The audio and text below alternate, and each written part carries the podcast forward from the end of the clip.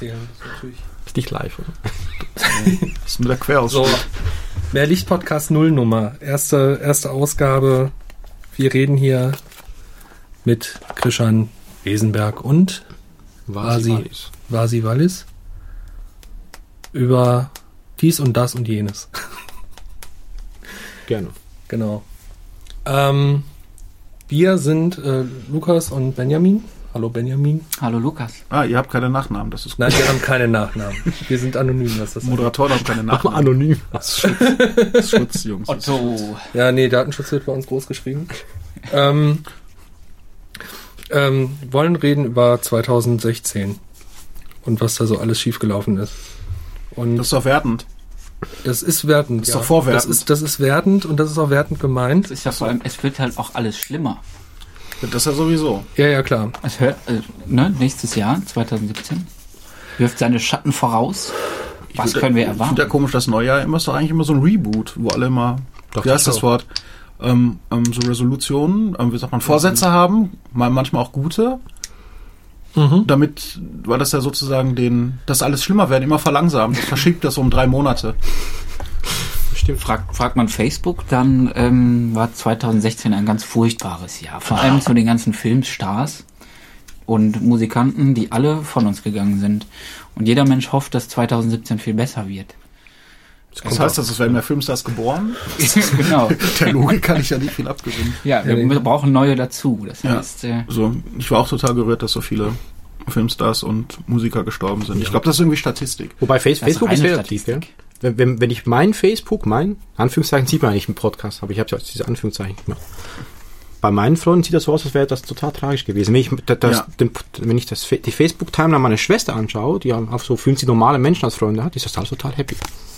Das ist alles gut. Ja. Ich war im Urlaub mit meinen zwei Also ich war, ich war etwas erstaunt, dass Carrie Fisher mehr tot ist als George Michael. Ist viel toter. offensichtlich. Also ist viel toter. ja, ist klasse. Irgendwie ist auch mehr so popkulturelle Ikone. Das habe ich auch in Spiegel Online, glaube ich, entlehnt, diese Formulierung.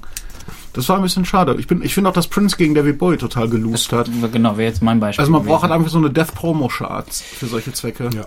Prince Leonard Cohen ging noch ganz gut, aber der war auch ein bisschen alleine auf weiter Flur. den kannte niemand so nicht so viele bei vom Namen. Ja, aber hier in so einem, in so einem etwas düsteren alle, ne? Umfeld kommt das ja so halb intellektuell schon ein bisschen an. Ja, das ist sowieso schon alles düster. Ja, ja, deswegen. Also da, da kann man, da kann man noch mal Leonard Cohen nachlegen. Ist Leonard Nimoy dieses Jahr gestorben?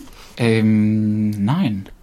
Das weiß ich gar nicht. Doch, der kam, der kam doch im Rückblick das äh, als letztes Lanz auch in diesem Jahr. vor. Ah, okay, Ja, doch, süß, doch. guck mal. Dann wäre ja nur der Vergleich Leonard Nimoy gegen Carrie Fisher wäre total tragfähig. Das stimmt, aber da lust Leonard Nimoy, würde ich sagen. Was ein bisschen schade ist eigentlich. Ja, das ist, weil das Star Wars gerade im Kino ist. Ich glaube auch. Also eigentlich, nein. Also Das Äh, das Februar wir bitte 2015, der Nimoy. Ah, okay. Also dann ist noch länger her. Aber trotzdem war der Impact bei äh, Prinzessin Leia, Also ich fand die ihn jetzt erzählt, war der ein spontan bisschen echt hart. Der war echt ganz schön deep. Ja, also da haben Leute auch wirklich viele Gefühle gehabt Mhm. für. Ähm, und ich hätte Carrie Fisher noch nicht mal gewusst, bis das irgendwie im wie ist denn der letzte im siebten im siebten Star Wars taucht die ja wieder auf. Das hat so ein bisschen Bass gegeben und sonst hätte ich das noch nicht auf dem Schirm gehabt, wie die Frau heißt. ich wusste auch nicht, wie sie heißt. nee. Ganz ehrlich gesagt. Ich hätte Ja. die, glaube ich, eher auch verortet. Immer wenn ich, wenn ich Carrie Fisher gehört habe, habe ich immer gedacht, die hat doch noch in irgendeinem, nicht Tanz der Teufel, aber in irgendeinem so einem Ding, das Kind gespielt, was kotzt im Bett. Exorzismus, weil, nee, Exorzist, äh, Exorzist. Exorzist. Exorzist, genau. Das kann schon sein, ja. Ja, genau. Da hätte ich die viel eher drin verortet, aber das ist ja auch individuell. Wobei die, die Tragik bei George Michael viel höher war, finde ich jetzt. Also jetzt für mich persönlich und auch vom Datum her und so. Ja, so auch so ohne Geschichte irgendwie. Ja, aber zu Weihnachten mit dem Last größten of Christmas. ja, mit Ist auch dann- friedlich im Bett eingeschlafen. Ja, Finde wahrscheinlich. ich auch, finde ich auch sehr weihnachtlich. Mit 50. Aber ich fand, ich fand also so diese Pun-Intended-Schlagzeilen fand ich mal geil. So irgendwie, ja, das war jetzt sein Last Christmas. Ja, Ja. das war zu erwarten. Ja, Ja. das war auch irgendwie, also man, das ist auch wirklich so naheliegend, dass man den Witz auch wirklich Oder- äh, oder- pietätlos oder dumm oder was, ich weiß gar nicht, was das ist. Still, still, im stillen Kämmerlein gestorben, wake me up before you go go. Willen. das ist schon hart. Zum Glück habe ich das nicht gelesen, sonst hätte ich kommentiert. Oh Gott, nein. Das Internet ist da vorbei, wo die Kommentarzeile anfängt. Ja, Ja. richtig. Ich habe aber gedacht, er hätte es absichtlich gemacht. Also wirklich so einfach irgendwie Schlafmittel genommen, weil er ja ein bisschen depressiv war und das extra zu Weihnachten. Das wäre eigentlich schön gewesen. Das wäre eigentlich nett gewesen. hätte das irgendwie so so- als Statement. Ja, als Statement. Ich habe Last ja, Christmas Statement. gemacht und alle, alle, alle erinnern sich nur daran. Er hat ja immer Probleme gehabt damit, dass man sich nur an Wham erinnert hat und nicht an seinen tollen anderen Songqualitäten, Songwriting-Qualitäten. vielleicht war das ein Statement hier. Ich gehe dann auch gleich. Wobei da. da ja auch wirklich tolle Sachen dabei sind. Ja, Total geil. Also, was? Ja, Faith war doch geil. Ja, Faith war gut. Pop Monsternummer. Ne? Ja. Ich fand auch hier irgendwie diese So Papa was the Rolling Stone live Ja, ja, war ja, hier mit unfassbar. Sadamski Killer Ding auch noch. Ja, ja, das gab's auch auch noch mal. Also es war dieses Mashup-Ding davon, mehr Ja, oder ja. weniger Mashup. Genau. Genau. Aber auch ganz groß. Das war richtig, richtig toll. Aber er selber fand es eben nicht so toll. Er wollte irgendwie ähm, gemessen werden an seinen späteren Sachen, Older und diese ganzen Sachen. Ja, Und das ja auch so halbe und Jazzplatten und die waren fantastisch. Hat Die nicht dann so ein. Duett mit Mary J. Blige oder Ja, sowas? ja, war- Großartiges Stück, großartiges Stück. Weiß ich nicht mehr. Ja. Eine Zeit lang mal keine Bravo-Hits gehört. Schade, das war, hat's auch nicht mehr drauf geschafft. Nee, nee, das war echt dann zu. Das zu war, elitär ja, das war, das zu war gut. schon. Ja. Ja, Lukas. Also 2016 war Ja, nicht Benjamin. schlimmer. Lukas, was ist eigentlich unser Thema heute? 2016. 2016. Wir sind ja. mittendrin. mittendrin. Was war denn noch so schlimm an 2016? Weiß ich nicht. AfD in Mecklenburg-Vorpommern, äh, Pommern, ähm, Aber nicht nur da. Nee, Sachsen-Anhalt. Sachsen-Anhalt, Baden-Württemberg. Bavü. dass sie überhaupt existieren, ist auch ganz Das interessant. finde ich erstmal gar, alles gar nicht so schlimm. Nein. Also ich fand die jetzt in ihrer normalen Bernd-Lucke-Genesephase, und das ist ja alles nicht so dramatisch. Also so, ein, so ein bisschen Euroskeptizismus war halt irgendwie so ein, so ein komisches, verbrämtes Ding. Währungspartei. Ja, mit Olaf Henkel drin war das ja auch irgendwie jetzt durchaus in so einem neoliberalen Hochjazz-Klischee ja durchaus zu Hause. Finde ich alles total gut. Also das kann man machen, entspricht nicht meiner Tüte, aber das kommt man ja irgendwie machen und dann diese völkische Übernahme, da wird es dann halt ein bisschen schwierig. So. Ja. Ja, reiner Opportunismus. Ähm, gucken, womit man irgendwo reinstechen kann, wo man ins Bienennest, wo man irgendwen aufscheuchen kann. Ja, das ist ja auch so ein Sammelbecken, ne? Ja. Ja, Also man hatte das Thema halt, also irgendwo das anfing, Republikaner und dann DVU mal kurz von diesem Verlegertypen. Und dann hatte man NPD, das ging mal ganz gut und danach hatte man auch wirklich kein schönes Sammelbecken, wo sich halt der alte, haha, alter Neurecht intellektuelle Wust, also diese ganze, was sich da so um Kubitschek und so, heißt der Kubitschek? Der Verlegertyp ja, Götz, ja. Kubitschek, Ja, ja, Sensation.de. diese- Also diese Vollverwerten, ne, wo sich das sogar sammeln kann. Und das haben die halt schön übernommen. Und jetzt ist ja auch Petri da offenbar massiver unter Druck von den noch völkischeren. Also Gauland Höcke Poggenburg und dahinter halt Kubitschek. Ja, wobei ich aber sagen muss, ich finde bei den, also das, was bei denen jetzt auch irgendwie neu ist, ist halt eben so dieses Intellektualisierte und auch diese Vermischung dann so mit Verschwörungs, Verschwörungstheorien. Also, dass man dann irgendwie dann irgendwie so eine Reichsbürgerbewegung hat, die dann noch so einen Viertelfuß irgendwie bei der AfD bekommen möchte. Ja, weil man ja auch die ganze Zeit da über Begriffe halt rumeiert. Ne? Also man, es ist ein schöner Begriff vom deutschen Volk zu palavern. Das ist ja total nett. Mhm. Das definieren wir aber nicht und ziehen uns, wenn nicht, auf irgendeine, erstmal auf so eine sehr stumpfe formaljuristische Kiste zurück, die wir dann aber doch irgendwie so ein bisschen einschränken. Da wird's aber wieder wischig. Mhm. Also dass man sagen wir, ja, alle sind die, die einen deutschen Pass haben, so, und dann, ja, aber dann die, die jetzt so dauerhafte Aufenthaltsgenehmigung haben, dann nicht so ein bisschen. Und aber der Einstieg, um deutschen Pass zu kriegen, die Hürden haben wir ja auch gesenkt, damit die, die jetzt gerade frischen neuen Pass haben, also keine Ahnung, was da der Zeitraum ist, in dem man da denkt, dann irgendwie doch nicht so richtig dazugehören. Das ist auch alles Wishwash. Das ist modernes, Ne? modernes Politikmarketing. Ja, genau, das ist so normales Symbolpolitik-Marketing. die machen das ganz Und dann modern, man ne? das mittlerweile halt ganz gerne mal ein bisschen hoch, obwohl das jetzt das Verrücktheitsniveau, sagen wir mal, oder wie nennen wir es mal, auch das Verschwurbelungsniveau, was dann äh, auf so einer Sezession oder so, also auf den härteren rechten Ecken passiert, Seiten, Internetseitenseitig, äh, dann irgendwie halt doch nicht so offen erreicht. Also das ist wirklich Marketing, das würde ich Ja, auch so sagen. das sehe ich auch so. Das ist an vielen Stellen Marketing. Also die Partei hat ja auch zu ganz vielen Ecken keine Position. So. Ja, beziehungsweise keine, die öffentlich bekannt ist noch. Genau. Ja, also Lässt- keine, die halt tatsächlich programmatisch definiert ist und wo die sich ja auch intern massivst uneinig Das, sind. das ist vor allem eine Sache, ähm, ich glaube, das hat Methode. Weil wo man was offen lässt, da lässt man ganz viel Spielraum Ja. eben zum Interpretieren. Und das Ja. hat auch so ein Trump hat das ausgenutzt. Ja, ich glaube, das ist das dieses Sammelbecken-Thema. Ja. Ne, wir haben irgendwas, was dann, ey, irgendwas hier mit deutschem Volk und so, so, und dann irgendwas mit Deutschland und irgendwas mit Grenze und sowas. Und, und das spiegelt sofort irgendwie so ein goldenes Frühjahr irgendwie wieder, auf das wir mal noch referieren. Also man Trump mit dem Make America Great Again referiert natürlich klar in diese goldenen 50er, 60er, 70er Amerika-Zeiten zurück. Und alles, was so in, in dieser Blase begrifflich irgendwie so eine Art von schönem revisionistischen damals zu Hause warm hergibt, ähm, das ist dann halt irgendwie dienlich, sagen wir es mal so. Ja, wobei ich glaube, der, der Makrotrend jetzt gerade in Europa geht da noch ein Stück drüber hinaus. Also der Makrotrend ist ja eher dann noch zu, zu da drauf gesetzt, noch zu sagen, naja, also wir stellen jetzt vor allen Dingen auch mal sowas wie, wie ähm, also gesellschaftliche Fundamente mal so zur Disposition. So, warum nicht mal über eine Verfassung abstimmen? So was Ja. die Italiener auch gemacht haben. Ich meine, der Renzi hatte da relativ, relativ gute Motive und so, aber ähm, auch was da in Polen passiert ist, ne? Ja, dass man dann halt sagt, irgendwie so, ähm, wir, wir, wir tun so, als gäbe es da irgendwie so einen Volkskörper, der irgendwie was will. Ja, gut, das ist aber jetzt schon Hochnazi. Ja, ja, Also, ja, aber das ist ja bei, also, nee, nicht Nazi, das ist faschistisch bei- natürlich. So, aber also bei das diesen Piss-Leuten in, in die witzigerweise ja einen guten Namen haben, aber bei diesen Piss-Leuten in, in, in Polen ist das ja so, ne, dass die halt sagen, so, wir repräsentieren hier irgendwie das Volk TM Ja. und ähm, das Volk Ganz will jetzt halt eben äh, bestimmte, bestimmte Menschenrechte halt nicht mehr haben, dann äh, ziehen wir das jetzt mal durch. Ja hier. klar, das ist halt, mehr- also im Prinzip ist das ja das Aushöhlen einer nicht definierten Leitkultur. Genau. Ne? Also da holt man jetzt von mir aus, äh, hahaha, das hatten wir heute Morgen schon, äh, wieder meinen großen, ich mag ihn ja irgendwie, äh, Slava Schisek aus der Ecke, der seit Jahren das Thema Leitkultur auf den Tisch legen will, äh, natürlich aus einer anderen Ecke, so, und das ist natürlich auch für einen Philosophen immer alles hochgradig poppig und sowas, auch alles gut so, sonst verstehe ich es ja selber nicht. Ähm, der sagt, ja klar, dann lass uns den Kram doch mal irgendwie fröhlich durchdefinieren und dann Mhm. gucken wir mal, was passiert. Aber so reden wir jetzt die ganze Zeit, als wäre irgendwie Leitkultur auch so ein je aus Sichtweise formbares und argumentierbares Schwert. So. Mhm. Und das macht man da auch. Und aus diesem Gedanken von, jetzt will aber irgendeiner was, das ist dann jetzt hier irgendwas mit so unsere Kultur und so, und dann können wir irgendwas aushöhlen. Und das ist halt irgendwie hochgradig schwierig. Ja. Ne? Das halt so zu tun, damit so alles in, in, in so einen irgendwie in, in so einen trägen Gelraum zu fassen, wo dann alles so je nach Stimmung und passend so langsam immer shiftbar schwabbelbar ist und man dann alles mit irgendwelchen wirren Begründungen noch übersetzen kann.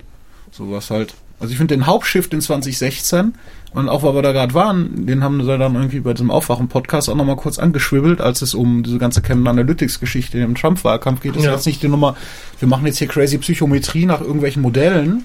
So, das ist eigentlich total wahllos.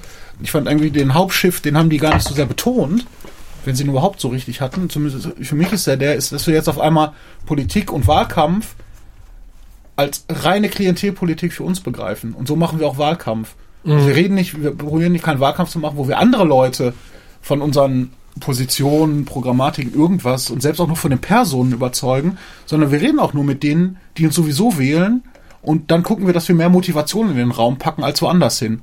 Mhm. So, und das heißt, wir, wir boykottieren eigentlich eine gesellschaftliche Debatte oder irgendwas, wo es um Inhalt geht, sondern radikalisieren nur unsere weg. Und wenn wir dann eine Mehrheit haben, sprechen die dann für alle. Und das ist ein bisschen komisch. Und das ist so, die PIS reagiert so auch. Wir haben hier irgendeine Mehrheit, tralala. Bei Orban ist das jetzt in Teilen mal so angebrochen. Mhm. Und dann sah man ja auch, wie die dann ins Schwimmen kommen. Und dann sieht man auf einmal, wie undemokratisch man da dran geht. Oh, wir machen hier ein Referendum. Ey, das wird nix, weil ähm, zu wenig mitmachen Passt nicht so ganz. so mit der Verfassung.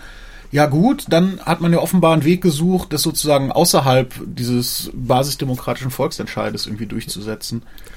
Ähm, Ja, man hat sich dann halt drauf bezogen und hat gesagt, ja gut, das Quorum wurde jetzt nicht erreicht, aber mit irgendwie über 90 Prozent ist jetzt hier aber ja gut, aber unsere dann, Sache gewählt ne, worden. Genau, so. dann nehmen wir normal Marktforschung aus der Gegend, wie man Fragen designt und stellt fest, dass natürlich bei allen, das, du bist ja Schweizer, du wirst das ja genauso gut wissen oder wahrscheinlich noch, noch besser aus Erfahrung, dass natürlich irgendwas, wo man gegen sein kann, äh, die Meinung viel härter radikalisiert als irgendwas, wo man wofür ist. Mhm. Ne, man Hamburg-Blankenese hatte man ja auch irgendwie dieses Ding mit dem Flüchtlingsheim da. Ne, dann haben die da lokal halt irgendeine so Art Befragung, was auch immer, Entscheid irgendwie gemacht. Und natürlich jeder, der dagegen ist, wird hingehen und dagegen abstimmen, weil es ihn interessiert. Alle, die dafür sind, man, das war in dem Trump-Ding vielleicht auch so ein bisschen, obwohl das jetzt vielleicht so eine deutsche Sichtweise dann darauf ist, das kann man gar nicht so richtig beurteilen. Aber an vielen Stellen halt bewegen sich die, die so denken, ja, ist doch dufte, wie es ist, irgendwie, weißt du, so ist mir da jetzt auch Lumpe. Ähm, wird schon gut gehen, weil es mich gar nicht so sehr betrifft. Die gehen da halt nicht hin. ja. Halt dann Politik mit Befindlichkeiten. Aber wer ist denn da schuld dran? Ich meine, wenn, wenn, wir, wenn wir eine Demokratie sind, dann ist das alles demokratisch legitimiert. Genau, das ist es auf jeden Fall. Genau, da wird halt mitgespielt, sozusagen, also gar nicht in Abwerten, sondern da, da werden halt sozusagen solche Wege, Mittel pfiffig ausgenutzt. Ja, wir, wir sitzen ja jetzt hier so ein bisschen so und gucken uns das Ganze so aus der Hubschrauberperspektive an, als, äh, als müssten wir ein bisschen mehr als andere. Was doch nicht stimmt. Ja, ist ja nicht schlimm. Ich weiß Ja. vielleicht auch ein bisschen mehr als andere in dem Bereich, in anderen Bereichen weniger, aber es ist halt immer, immer relativ schwierig, dann, dann ähm, von Klientelpolitik und, und ähm, negativen ähm, Tendenzen und ähm, was ich was zu reden, ohne die, die Gründe dahinter zu hinterfragen. Ich meine, Klientelpolitik ist ja eher so was Betriebswirtschaftliches. Und wenn Politik dann irgendwie Ja, ja, betriebswirtschaftlich irgendwie aufgehängt ist, äh, wir haben die Klientel, die müssen wir bedienen mit Produkt A und B, da gibt's auch eine Abnehmerschaft. Und da muss man fragen, warum gibt's die Abnehmerschaft? Genau. Da- also da das, ist schon, genau, ähm, das ist dann so ja Level 2, ne? also wo ist das Ja. Versagen? Und die AfD macht das halt schlau. Und man, Ja, genau. man, man sieht ja, was, was jetzt die, die, die, die CSU macht. Die sieht, oh, da ist ein Markt für gewisse Parolen, also Produkte in dem Fall, wenn es halt Klienten sind, dann müssen wir auch in den Markt rein. Und dann holen sie quasi 10% Ja, klar, wieder zurück und so. Das diskutieren über. Marktanteile in Wahrheit. Ja. Ja, und genau, das ist dann genau. schon, Genau, also ich finde halt diesen. Shift, was ich mit Klientel meint, ist halt nur sozusagen, wir probieren gar nicht eine Diskussion mit einem politischen Gegner zu führen, weil wir den von vornherein abqualifizieren, nicht ernst nehmen, warum auch immer, dementsprechend auch die Wählerschaft sozusagen davon überhaupt nicht für uns Zielgruppen relevant ist, sondern wir probieren nur das, was wir an, jetzt bei uns sehen, wirklich hart zu mobilisieren und auf den Punkt zu bringen. Und das möglichst konfrontativ. Und da ist uns dann auch irgendwie kein Mittel, da wird man jetzt moralisch, was immer ein bisschen schwabbelig wird und sowas halt, da ist uns halt irgendwie jedes Mittel recht. Ja. Ne? Ich glaube nicht, dass der Clinton-Wahlkampf oder auch die Obama-Wahlkämpfe da viel anders aufgebastelt waren, sozusagen, aber die haben natürlich dann, äh, Werbe BWL, natürlich Streuverluste dadurch gemacht, dass die allgemein Messages in die Welt gepustet haben. Aber sozusagen, aber nicht sozusagen so eine Abschottung von wir gegen die in der Härte gebaut haben, wie man das jetzt hat. Und wo er halt äh, Buzzword Echo Chamber und so Sachen kommen, wo man halt tatsächlich seine eigenen Leute halt nur noch mit Sachen bespielt, die für sie halt relevant sind. Hm, Und damit praktisch jeden Diskurs, der irgendwie tatsächlich über mehr als meine eigene Wählerschaft hinausgeht, einfach unterbindet. Passwort Inhalte abschaffen. Ja, das ist natürlich ein bisschen Inhalte abschaffen und halt so eine Art Scheinsicherheit erschaffen.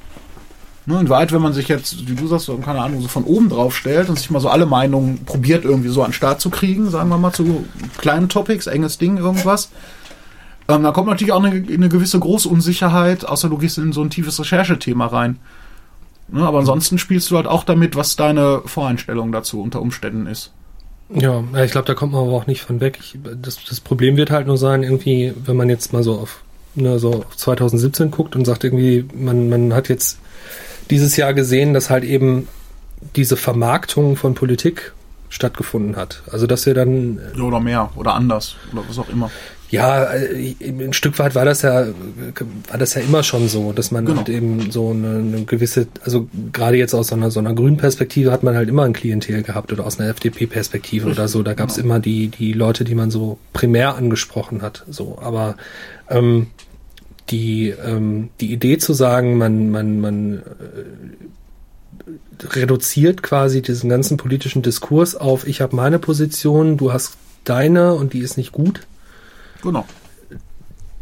Das ist ja im Grunde, wenn man das jetzt so betriebswirtschaftlich betrachtet, ja tatsächlich für reine Marken, Markenabgrenzung. Das ist alles, genau, das ist so Markenbilder. ja, erstens das und, und, und, die Zyklen haben sich angepasst. Po- Politik war ja früher immer so auf Jahrzehnte, also gute Politik.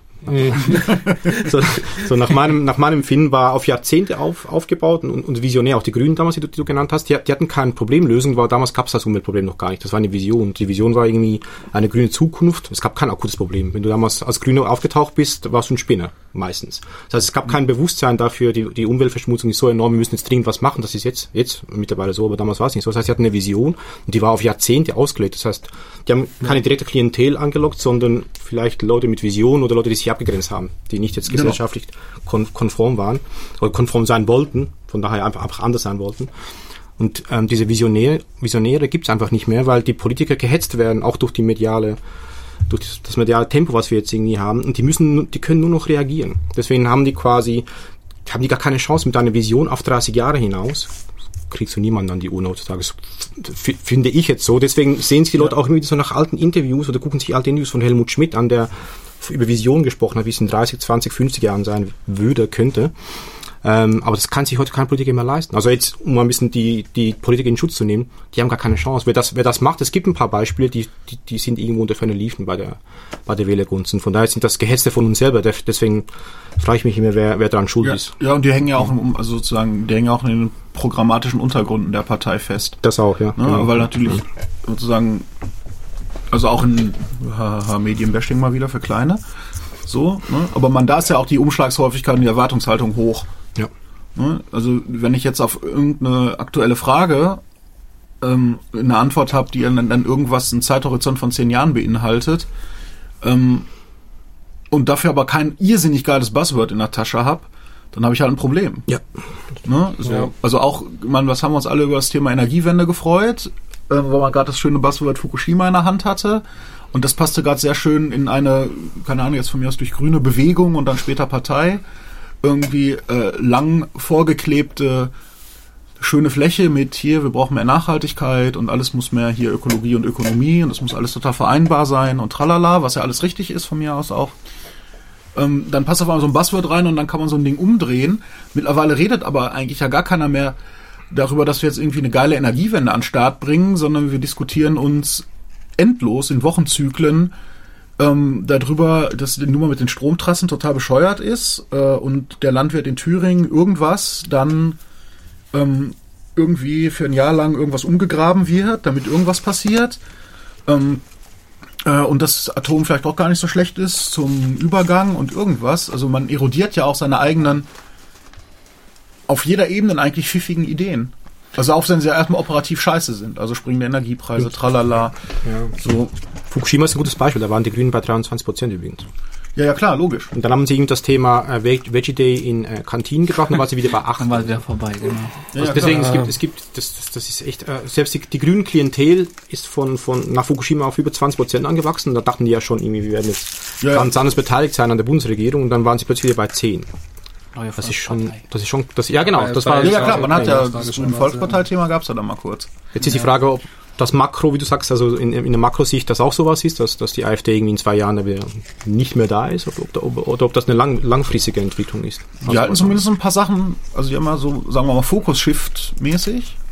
Die haben ein paar Sachen ganz pfiffig gemacht. Also die haben, wir haben ja mittlerweile dieses Flüchtlingsthema eigentlich relativ weit runtergekocht. Also sie haben gerade irgendeinen Anlass, ne, wo man gerade mal wieder irgendwas damit hat und sind ansonsten vorwiegend auf dieses Anti-Merkel-Thema eingestiegen, was natürlich viel grundsätzlicher ist. Damit lässt sich viel mehr machen. Ja. ja. und, und neben eigentlich auch das Binsenweisheit, wenn man irgendwie so ein bisschen normal Radio und Zeitung liest, irgendwie, dass natürlich die Flüchtlingspolitik unter Merkel sich seit dem letzten Jahr irgendwie massiv radikalisiert hat. Also auch zu Ungunsten von allen möglichen, also sei es Flüchtlinge überhaupt. Eigentlich, eigentlich, Richtung AfD oder zumindest CSU, sagen wir erstmal so. Also wenn wir gleich so radikal setzen, einsteigen. Aber wir setzen hier in Europa im Grunde um, was, was Trump fordert. Also wir haben die Mauer. Wir ja, bauen genau. die halt in ja, wir haben sie halt außen, an der türkisch-syrischen genau, Grenze. Genau, da haben wir halt so hingebaut, genau, und dann sehen wir sie auch nicht. Das ist ja ganz praktisch. Ja, und wir haben es hm? auch nicht gemacht. Das war ja dann bei Ja, genau, das Erdogan war ein anderer. So, aber in Wahrheit haben wir so bezahlt. Outsourcing. Genau, so. Genau. Ja. Also eigentlich macht man den gleichen Trick und das ist ja auch so, ähm, ey, wenn die Leute im Mittelmeer verrecken, sollen sich Italiener drum kümmern, weil alles andere ist Dublin 3. Ähm, genau. Das sind das alles irgendwie so Pseudodebatten und die ich finde aber überhaupt keinen Durchschlag weil man alles jetzt auf dieses Merkel-Ding auf einmal fokussiert, wo man auch wirklich weiß, es gibt echt Millionen Gründe gegen Merkel zu sein. Also mir fallen ganz, ganz viele ein. Ja. Und davon wäre das maximal einer. Ja. Und daraus bast sich das so hoch. Es gibt so viele Merkel-Entscheidungen, die unerträglich sind, aus meiner Sicht. Ähm, dass man sagen könnte, also wenn es jetzt die eine ist, die da das fast zum Überlaufen bringt, dann fragt man sich nach der Motivationslage der Leute. Und, ja. Also was haben die vorher verpasst oder oder welche Leute waren vorher leise und haben nichts gesagt? Das ja, genau. Ne? Also wenn sich alles sozusagen auf diese Flüchtlingsfrage fokussiert, dann muss man halt auch wirklich sagen, stopp Jungs, hier geht es jetzt nur ums Fremde. Also hier geht es nicht um Merkel. Mhm. Ne? Euch es nicht um Merkel, das ist doch Quatsch. Ja, zumal ja Merkel, wenn man dann, wie du auch schon sagst, wenn man da genau hinguckt, dann macht Merkel eigentlich die Flüchtlingspolitik, die im AfD-Programm steht. Mhm. Ja, genau, zumindest ja. zunehmend, sagen zunehmend. wir mal so. Ne? Also da wird viel dran rumgeschoben. Ähm, Aber man sieht man ja, ne, seitdem es da diesen, diesen Flüchtlingsdeal mit Erdogan gibt, gibt's im Grunde keinen Flüchtling, Flüchtlingsstrom mehr, gibt's im Grunde auch kein Problem mehr, weil die, Genau. die hier sind, die werden jetzt ähm, eben versorgt und Ja, gegen die ist ja auch an vielen Stellen, also gegen Kriegsflüchtlinge ist ja auch nichts zu machen. Nee, überhaupt also gegen nicht. Kriegsflüchtlinge ist auch keine Diskussion äh, mit offenen Grenzen, Dublin 3 und sowas in Wahrheit zu führen. Also auch da, das wird natürlich immer, wenn man in so Debatten manchmal auf Facebook landet, ja auch so stumpf abgeblockt. Also da, da postet dann, ich weiß gar nicht, wie oft ich 16.2 gelesen habe im letzten, in den letzten zwei Jahren irgendwie. Irgendwie man denkt so, ja, ne, da mag ja was dran sein. Da ist aber niemand für verurteilt worden bis datum. Also, keine Ahnung, Verfassungsgericht, ich weiß gar nicht, aber also offenbar sind da ein paar Klagen anhängig. Aber da passiert offenbar nicht wirklich was und es gibt auch genug Staatsrechtler, die sagen, das war okay und welche sagen, das ist nicht okay. Dann sollen die das in Ruhe entscheiden. Wenn man dann natürlich irgendwie sagt, sagt mal hier, die ganze Nummer hier mit 16.2, was ja dann mit Dublin 3 auch zusammenhängt, irgendwie, wie sieht es denn auf der Seite von Orban jetzt, sagen wir mal, aus, wo das ja eskaliert ist sozusagen über diese Budapester Bahnhofszenerien und sagten, ja, irgendwie, wenn man sagt, ja gut, ähm, Orban verstößt auch gegen Dublin, so, ähm, kommen wir da nicht in das Problem, ähm, dass uns die G1 um die Ohren fliegt, wenn man die Zustände an dem Bahnhof sah. Mhm. So. Und, und, aber mit, bei der Diskussion hört das halt einfach auf. Es hört dann einfach in dieser ganz stumpfen nationalen Sicht aus. Hier Grenze auf, Leute unkontrolliert rein. So, dass das schlau, nicht, so- vielleicht nicht sonderlich schlau und auch super problembehaftet ist. Alles völlig unstrittig. Also bin ich auch bei. Aber dann immer diese Position so hyper eindeutig irgendwie hinzustellen und denkt, pff, Jungs, irgendwie sind jetzt alle Staatsrechtler geworden neuerdings irgendwie. Wie Bundestrainer. Ja, ja, genau. Ich meine, das, das ist Ne, ja, also als juristische Bundestrainer. Der juristische Bundestrainer, schön. Mit welchem Ego sind wir hier ausgestattet? ja, ja, ja. Ja, wir aber, haben, wir haben Google, deswegen haben wir auch das gesamte Wissen und die gesamte Kompetenz äh, zur Verfügung, Dinge zu entscheiden und zu bewerten, zu beurteilen, wo wir uns früher niemals Gedanken gemacht haben. Genau. Also wenn, wenn die deutsche Verfassung mit dem ganzen Subgesetzesblöckchen da unten drunter äh, alles so eins zu eins wortwörtlich zu nehmen wäre, bräuchte man ein Verfassungsgericht nicht. Ja. Ne, da geht es ja die permanent um Rechtsgüterabwägung, deswegen wird darüber diskutiert. Da gibt es x Fälle, wo dann auch Bundesregierungen halt drüber gescheitert sind, wo man lange darüber diskutiert hat, ne, ob jetzt neuerdings Politik vom BVG gemacht wird und sowas. Das ist eine ganz andere Welt. Andere Also- beneiden uns aber auch darum, dass wir das, dass wir das haben. Ja, Das- natürlich, das, das ist ja auch total dufte. ja, das ist auch eigentlich. Ja, dann so. soll man das ja auch in Ruhe entscheiden lassen. Also ich weiß nicht, wo dann. Die Entscheidung ist halt sowieso nicht mehr rückgängig zu machen. Da kann man sich jetzt endlos drüber beklagen. Und wenn Merkel weg ist, wird er nicht von heute auf morgen irgendwie, äh, wenn die Videokamera-Auswertung von den Grenzen genommen, ist denn da jetzt alles drüber gekommen? Die werden dann rausgesucht äh, und irgendwie mit dem Besen wieder an den Bahnhof in Budapest gefahren. Ja, aber die, die Hass, also Entschuldigung, dass ich das Wort Hass nehme, die Hassfigur wäre weg. Weil, weil das mit dem Training ist gar nicht so schlecht. Bei einer Mannschaft, die, ähm, die nicht so gut performt im Fußball, wo man aber weiß, sie ist noch im Aufbau und die hat halt neue Spieler und die muss erstmal irgendwie, ja. da wechselt man gerne mal auch den Trainer aus, äh, aus psychologischen Gründen. Ja, da sind die Fans erstmal, auch. ja, da sind die Fans erstmal geduldig auch für, für drei, vier, fünf Spiele und sagen, ja, neuer Trainer, der muss sich jetzt irgendwie hier mal in die Mannschaft irgendwie einfügen und so weiter. Da haben wir jetzt mal Ruhe. Vielleicht wäre das cleverer gewesen, vielleicht. Hier auch die Führungsfigur in Anführungszeichen zu wechseln. Na gut, aber dann kommt man natürlich in den äh, Merkelschen CDU-Parteipolitik-Stil. Klar, wo man dann weil jetzt hat man die Hassfigur da ist ja immer nichts mehr da. Ja, aber es kann man immer noch, weil ich, ich denke, ähm, dass, dass die Regierung, äh, die, die, die Politik von Merkel so ge gewechselt hat in Richtung AfD oder CSU, wie du es hattest, müsste eigentlich bewegen, dass viele Leute wieder abwandern. Und Ja, die, diese Hasstiraden ein bisschen abnehmen. Wie damals eben bei den Grünen, von 23 Genau. auf 8. Ist aber hier nicht passiert. Das Nee, heißt, ist es ist nur, noch, ist nur noch Merkel jetzt irgendwie der. Ja, aber. Eher andersrum. Das checkt ja dann auch keiner. Oh, Frau Ja. Merkel hat sich geändert mit ihrer Politik. Ja. Das muss ja erstmal rational ankommen bei, bei diesen, äh, bei, den, bei den Wirrköpfen, bei AfD-Kreisen. Und ähm, das kommt da nicht an, weil es nur Befindlichkeit ist. Es ist nur, es ist nur ein, ein, ein Ausdruck von, von Wut über irgendwas, was, Ja. was Ja. einem im privaten Umfeld, im persönlichen, Ja, in, und der- hat, in der Lebensentwicklung und nicht hat, gefällt. Und hat und ein so. Echo von einem Punkt in der Zeit. Ja, natürlich. Also man denkt sich so, als hätte jetzt die Welt auf einmal mit dieser Grenzöffnungsklamotte irgendwie angefangen. Keine Ahnung, war das September 2015 oder sowas. Ähm, und ab dem Punkt diskutieren wir jetzt. Die- Und aber wir diskutieren auch nicht mehr jetzt, das, was danach passiert ist, diskutieren wir auch nicht mehr. Wir diskutieren nur diesen Punkt und zwar bis in alle Ewigkeit. Es hat auch niemand, es hat auch niemand, bravo, gut, dass du die Grenzen wieder zugemacht hast und sie kontrolliert werden. Das hat ja kein Mensch mehr. das hat keiner gerufen, Nee. das spielt auch überhaupt keine Ja, Rolle mehr. aber sie hat es ja gemacht. Man, sie hat eigentlich, reagiert, so wie sie es immer gemacht hat, sie reagiert schon auf, auf, auf, auf die Rufe im Volk, also auf Befindlichkeiten. Sie war schon immer so. Man kann einige sagen wankelmütig, ich sag, sie reagiert darauf, was das Volk halt Ja, so in opportunistisch der Bauchlandschaft. halt. Genau. Muss nicht negativ sein. Aber die, diesmal Nee. hat sie nicht viel gebracht, komischerweise. Ist das interessant. ja, es ist Sie hat vielleicht- auch ja defensiv kommuniziert. Ne? Also man sagen wir, die ganzen Verschärfungsdiskussionen sind dann ja auch Fachpersonal über de Maizière gelaufen vorwiegend. Da Ah, hat sie nämlich dann auch wieder Schiss vor den äh, klassisch CDU-Wählern. Ja, und oder, Protestanten Oder. Protestanten, auch, genau, ja. Klar, also das, was auch ihre Herkunft natürlich am Ende. Und vor dem Wort rechts, da, da, das, da, da, Ja, da ja. ist man eben ganz vorsichtig. ja, ja, klar. Das Aber ist ja dafür hatte man dann halt äh, de Maizière und auch in Teilen eben Schäuble. Ne, bei vielen Sachen, die das so ein bisschen abgefedert haben. Hm. Und natürlich die Bayerische Schwesterpartei, die aber natürlich immer ein eigenes Süppchen kocht. War denn jetzt die AfD schlecht in 2016? Also das Erscheinen oder das Erstarken, das weiß ich noch gar nicht. Ja. Naja, es ist immer so eine Frage. Also ich meine, Ja. ich bin ja der Meinung, Rechtsstaaten muss sowas aushalten. Ja. Bin ich auch der Meinung. Ja. Also ganz Aber, klar, wo ist der ähm, Punkt? Also eine Demokratie, noch nicht mal ein Rechtsstaat irgendwie. Ja, ja. Also man, da gibt's ein paar Auswüchse, wo ich dann sage, jetzt jetzt, also gar nicht Inhalt, ja, also Inhalt, sondern ja auch so in der Darstellung, die dann halt so ein bisschen grenzwertig sind. Also, wann war denn das Brandenburg-Wahl, glaube ich? Ne? Also wenn es dann tatsächlich auch normal in Tagesthemen halt irgendwie Bilder gibt, wie halt irgendwie Poggenburg nach der Wahl äh, mit Höcke und Kubitschek in irgendeinem Hinterzimmer verschwindet, da muss man halt sagen, muss man eine Figur wie Kubitschek ähm, also auch so halb versteckt. Das ist auch nochmal so super tricky. Also gehört nicht so richtig dazu, aber irgendwie doch protegiert, so tralala. Und denkt, was soll das? Dann kann man auch denken, ja, muss man das in den Nachrichten so bringen, dann aber auch nur so halb thematisieren. Da gab es auf einmal dann irgendwie so ein paar Kubitschek-Features. Der ist auch aber mal in irgendwelchen Talkrunden auf einmal aufgetaucht. Und man denkt, ich meine, also der prä- repräsentiert ja nun wirklich, glaube ich, nochmal eine Splittergruppen Graueminenz dahinter. So, also muss man diese Bühne da aufmachen? Also hat man die dem DVU-Verleger so gegeben für die Relevanz? Also es gab jetzt irgendwo noch mal, keine Ahnung, wo waren das? Wahrscheinlich Jung und Naiv auch oder so, was ich gehört hatte. Irgendwie ein Interview mit Bernd Rixinger, der natürlich was total Schönes sagte. Der sagte irgendwie, ja, wir sind irgendwie die stärkste Oppositionspartei im Bundestag. Ähm, und wir haben halb so viel mediale Präsenz, also in den normalen Nachrichten, äh, wie die Grünen. Und das wird sich wahrscheinlich auf die AfD genauso rüberschlagen. Ne? Also es gibt praktisch so nur so ein Ding, GroKo versus AfD. So. Und das hat überhaupt keinen paritätischen Punkt. Es geht dann nur noch um Loudness War.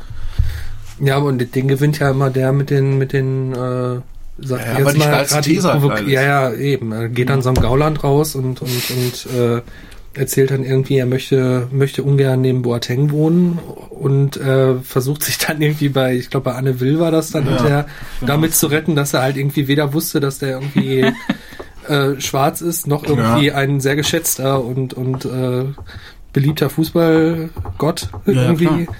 also ist schon, das ist schon hart. Aber ja. Aber ich finde find die Frage gut, äh, war denn AfD nur schlecht für 2016? Glaube ich nicht. Äh, Glaube ich nämlich auch nicht, weil es nämlich das Aufkeimen dieser Partei und deren Anhänger bestimmte Fragen aufgeworfen hat. Ich meine, die SPD und die Linken haben da auch jetzt also tatsächlich Mitgliedersprünge, zumindest Ja, seit genau. der Trump-Wahl hat man schon Mal ja, gehört. genau. Und ich denke mal, das wird dann nicht nur durch Trump getriggert sein, sondern dadurch, dass jetzt da irgendwas aus dem, das hatten wir gerade mal, bevor wir das aufgenommen haben, hier aus dem Dystopie, aus dem Dystopie-Horizont, also irgendwas eingetreten ist, was man so als unvorstellbar erachtete, Ja. mehr oder minder. Ähm, also zumindest in der großen Breite so von Bevölkerung und zumindest im europäischen Bereich Mhm. wahrscheinlich wohl auch, im amerikanischen offenbar ja auch. So, da passiert ist so das Unvorstellbare. Und bevor jetzt der Horizont dessen, was wir uns vorstellen können, auch im angenommen dystopischen, jetzt von mir aus aus unserer Sicht, irgendwie noch weiter ausgeht, äh, fangen wir jetzt doch an mit irgendwie äh, Collective Action und wir organisieren uns. Herzlichen Glückwunsch. ja, Das ist ein, vielleicht ein positiver Effekt tatsächlich. Ja, also so ein, so ein, so ein Ding wie irgendwie so eine, ich, ich nenne das jetzt mal diffus Linke, hat jetzt plötzlich ein Feindbild. Das wäre ja, das wäre ja so ein bisschen so der, der, der, der Punkt. Also Ja, das, das ist nicht der zum Beispiel- positive Punkt. Also ich finde, ein ein Feindbild ist mir für positiv ein bisschen zu wenig. Ja, Also wenn die Linke jetzt auf einmal anfangen würde, also jetzt Link ist natürlich auch Monster Spektrum, so, ne, also Naja, egal, also wenn jetzt irgendwas, was sich von der links der Mitte, sagen wir mal, von der Sozialdemokratie bis hin zu den Linken und dann noch wahllosen Sachen, die dann noch weiter links von sich abspielen, ähm, eine Art Projekt daraus ableiten würden, was eine inhaltliche Definition hat oder, oder Bewegung, Utopie, irgendwas, halt irgendwas mit Inhalt, ähm, dann würde ich sagen, ist das ja irgendwie positiv. Aber da ist man ja offenbar gerade erst in irgendeiner Art von, was ist denn jetzt eine Alternative? Ja. So ein, ein Modell da. ja, aber ich meine, den, den, den Punkt meine ich. Also, dass man jetzt halt eben aufgrund der Tatsache, dass man sagt, okay, wir, wir, wir können uns jetzt nicht irgendwie ähm, in so eine komische Mitte, Mitte-Links-Ecke Ja. verpieseln und da irgendwie unser Ding machen und hoffen, dass wir irgendwie jetzt im Fall der SPD irgendwie die 20%-Hürde irgendwie äh, äh, killen. sondern dass man dann halt sagt, okay, jetzt, jetzt gibt's aber tatsächlich mal ähm, Grund zu handeln oder Grund, sich mal zu äh, überhaupt mal Gedanken darüber zu machen, Genau. was man eigentlich will. So. Identität. Ja, das wäre schön, wenn es diesen Grund zum Handeln gibt und nicht nur das sozusagen, wie wir müssen Rechts verhindern. Also es ist ein bisschen so, dann wäre es die Antithese zu der roten Sockenkampagne, Ja. ne, die es mal gab. So, wir müssen links verhindern und auch aus der CDU gab es ja jetzt schon mal ein paar Mal, weil es jetzt so ein paar informelle mehr oder minder Treffen zwischen Rot-Rot-Grün irgendwie in äh, schicken Italienern gab. Mhm. Äh, gab es auch schon so erste Blockwahlkampf, äh, äh, Sprüchlein und Visionen. Ähm, wenn, also wenn, wenn das das Ende davon ist, dann ist es mir allzu kurz gesprungen. Ich glaube, das wirklich Positive an der Nummer ist nicht, wir haben jetzt ein Feindbild, sondern Nee, dass das eben, was, was Lukas jetzt gerade sagte, ähm, dass da Fragen gestellt werden nach, was können wir wirklich von, von uns, was kann links von sich aus Genau. Identitätsstiftend für sich äh, daraus gewinnen. So ganz einfach halt nicht, Ja. äh, wo sind wir gegen, sondern zur Wo- Abwechslung. Aber wo genau- sind wir denn eigentlich Wo für? sind wir eigentlich für? Ja, was wollen wir also hier wenn, eigentlich? wenn die Linke daraus wirklich, äh, oder die komplette linke Seite, nicht nur die Partei links, Hm. ähm, daraus Profit schlagen möchte oder daraus irgendwas gewinnen möchte, dann ist genau das das Programm für Anfang 2017. Genau, also wenn es, wenn wieder irgendwie so diese klassischen Art von gesellschaftlichen Alternativprojekten auf den Tisch kommt. Ja. Ne, damit dieses Blablabla, jetzt kommen wir so mit der Zitate-Rallye hier, Fukuyama Ende der Geschichte nach 89, solche Ecken, ne, damit das aufhört. Also damit man jetzt sagt, irgendwie, so Jungs, jetzt haben wir uns pff, 89 bis jetzt, was sind das, 26, 27, 28 Jahre, irgendwie in der Ecke, haben wir uns jetzt halt irgendwie darauf geeinigt, dass der Kapitalismus der Sieger ist und auch am besten in so einer äh, etwas konfusen Mischung, wie ich hier immer noch finde, aus Kapitalismus und Demokratie, so, dass wir da jetzt irgend sowas haben. Und das war jetzt total überlegen und folgerichtig ist das alternativlos. Ha, ha, ha, auch schönes Buzzword. So, ne, Schröder und sein Basta-Getue. Und jetzt herzlichen Glückwunsch, ähm, guten Tag. Was wäre jetzt eine Alternative? Wir brauchen jetzt ein Projekt. Und da gibt es so ein paar Sachen, die immer in Diskussion sind, also bedingungslose Grundeinkommen, tralala und solche Sachen. Und da merkt man, wie so langsam in so Dingern irgendwie so ein bisschen Konsistenz und auch so ein Hauch Fahrt vielleicht reinkommt. Ne, bei der Finanzkrise waren dann irgendwie Tolkien, nicht Tolkien, Aber nicht schlecht. nicht schlecht, Tolkien-Steuer. das Tolkien-Steuer ist total geil. Das ist ein schöner Songname, Tolkien. Tolkien-Steuer, Tolkien-Steuer, aber halt, ähm, ne, Tolkien-Steuer. Tolkien-Steuer. Peter. Jackson hätte es verdient. Für, Ja, für den Hobbit hätte Peter Jackson eine eigene Ja, eine Steuer verdient. Tolkien-Steuer, genau. Also hier Tobin-Steuer, tralala, wurde mal drüber nachgedacht, dass das nicht durchsetzbar war, ist klar. Ähm, aber auf, es kommen also manchmal so Sachen, die so vereinzelt immer mal wieder irgendwo aufpoppten und jetzt hofft man ja irgendwie, dass sich daraus so eine Art, wie kann jetzt Gesellschaftsbild aussehen, passiert. So, also nettes, ein utopisches Projekt zur Abwechslung. Eben mal. Vision. Das, das ist eben nämlich Vision, meine, das Utopie, nämlich die große Ziele. Angst. Ja, meine Angst ist, ich finde, ich fand AfD gut, muss ich mal aufpassen, manchmal. Ich neige mir dazu zu sagen, ich, ich finde ja die AfD nicht gut, aber Nee, ist total bescheuert. Nein, Ist echt bescheuert, nein, nein, ich, also, Total es bescheuert. Ein paar, es gibt ja ein paar Sachen an der AfD, die echt dufte sind. Also, Ja, aber das da gar nichts gegen zu sagen. das Gute jetzt im Allgemeinen gesehen ist, dass, dass, dass die AfD bestimmt Wähler an die Urne gelockt hat, die vorher nicht wählen gewesen äh, waren. Und wir sagen ja immer, wenn du nicht wählst, bist du selber schuld. Jetzt haben wir die Zusatzwähler und die wählen halt nicht das, was wir Wollen. ähm, die etwas gemäßigten normalen Menschen, in Anführungszeichen, wollen. Jetzt passt uns das auch nicht. Also das, das sehe ich schon als positives Zeichen, weil die sich ein bisschen mehr politisieren.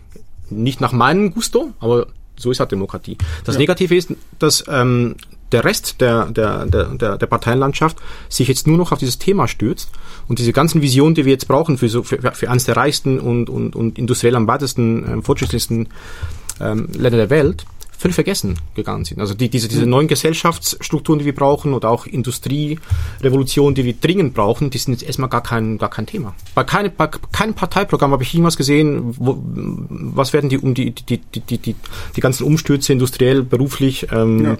wirtschaftlich ähm, in den nächsten zehn Jahren bedingen. Da ist nichts, nichts. In anderen Ländern ist das ganz anders. wobei das Also nicht da- stimmt. Also gerade bei der SPD und auch bei Grüns gibt es doch eine ganze Menge Leute, die sich dann irgendwie um so Arbeiten, nennen die dann, ja, ja, so Industrie 4.0 mäßig irgendwie sagen, ja, also wir müssen jetzt irgendwie mal über neues Arbeiten nachdenken und wir müssen auch irgendwie, äh, Also gibt's auch mehr, was über das Credo, wir müssen drüber nachdenken, hinausgeht?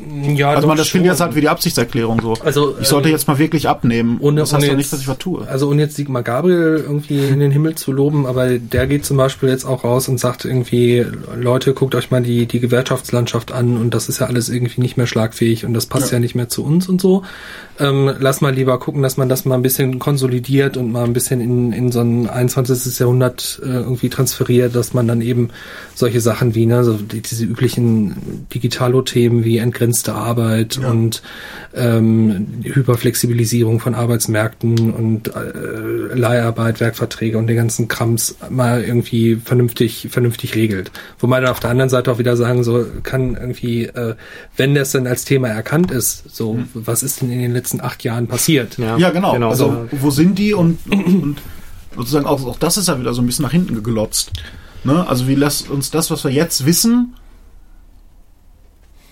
in eine Struktur bringen, die wir acht Jahre lang versäumt haben zu tun. Wo man denkt, ja, aber wo sind denn jetzt die nächsten 10, 15 absehbaren Jahre? Ja, mir, mir, mir fehlen Also, ne, so ja. dieses Thema, also das ist auch irgendwie, ich weiß gar nicht, wo ich es her habe, aber auch in so einem Trump-Kontext mit, mit China ging es auf einmal auf spannende Fragen mit dieser Automatisierungsgeschichte. China, Ne, wo China. man sagt, ey, wir holen jetzt die Unternehmen wieder zurück, also gerade auch so Fertigungssachen, Mhm. ne, die holen wir jetzt wieder in das eigene Land, damit die im eigenen Land sind, bevor alles in der Produktion oder vieles noch mehr automatisiert ist, weil in dem Moment, wo es automatisiert ist, äh, sind natürlich die ganzen Kapitalströme im Ausland.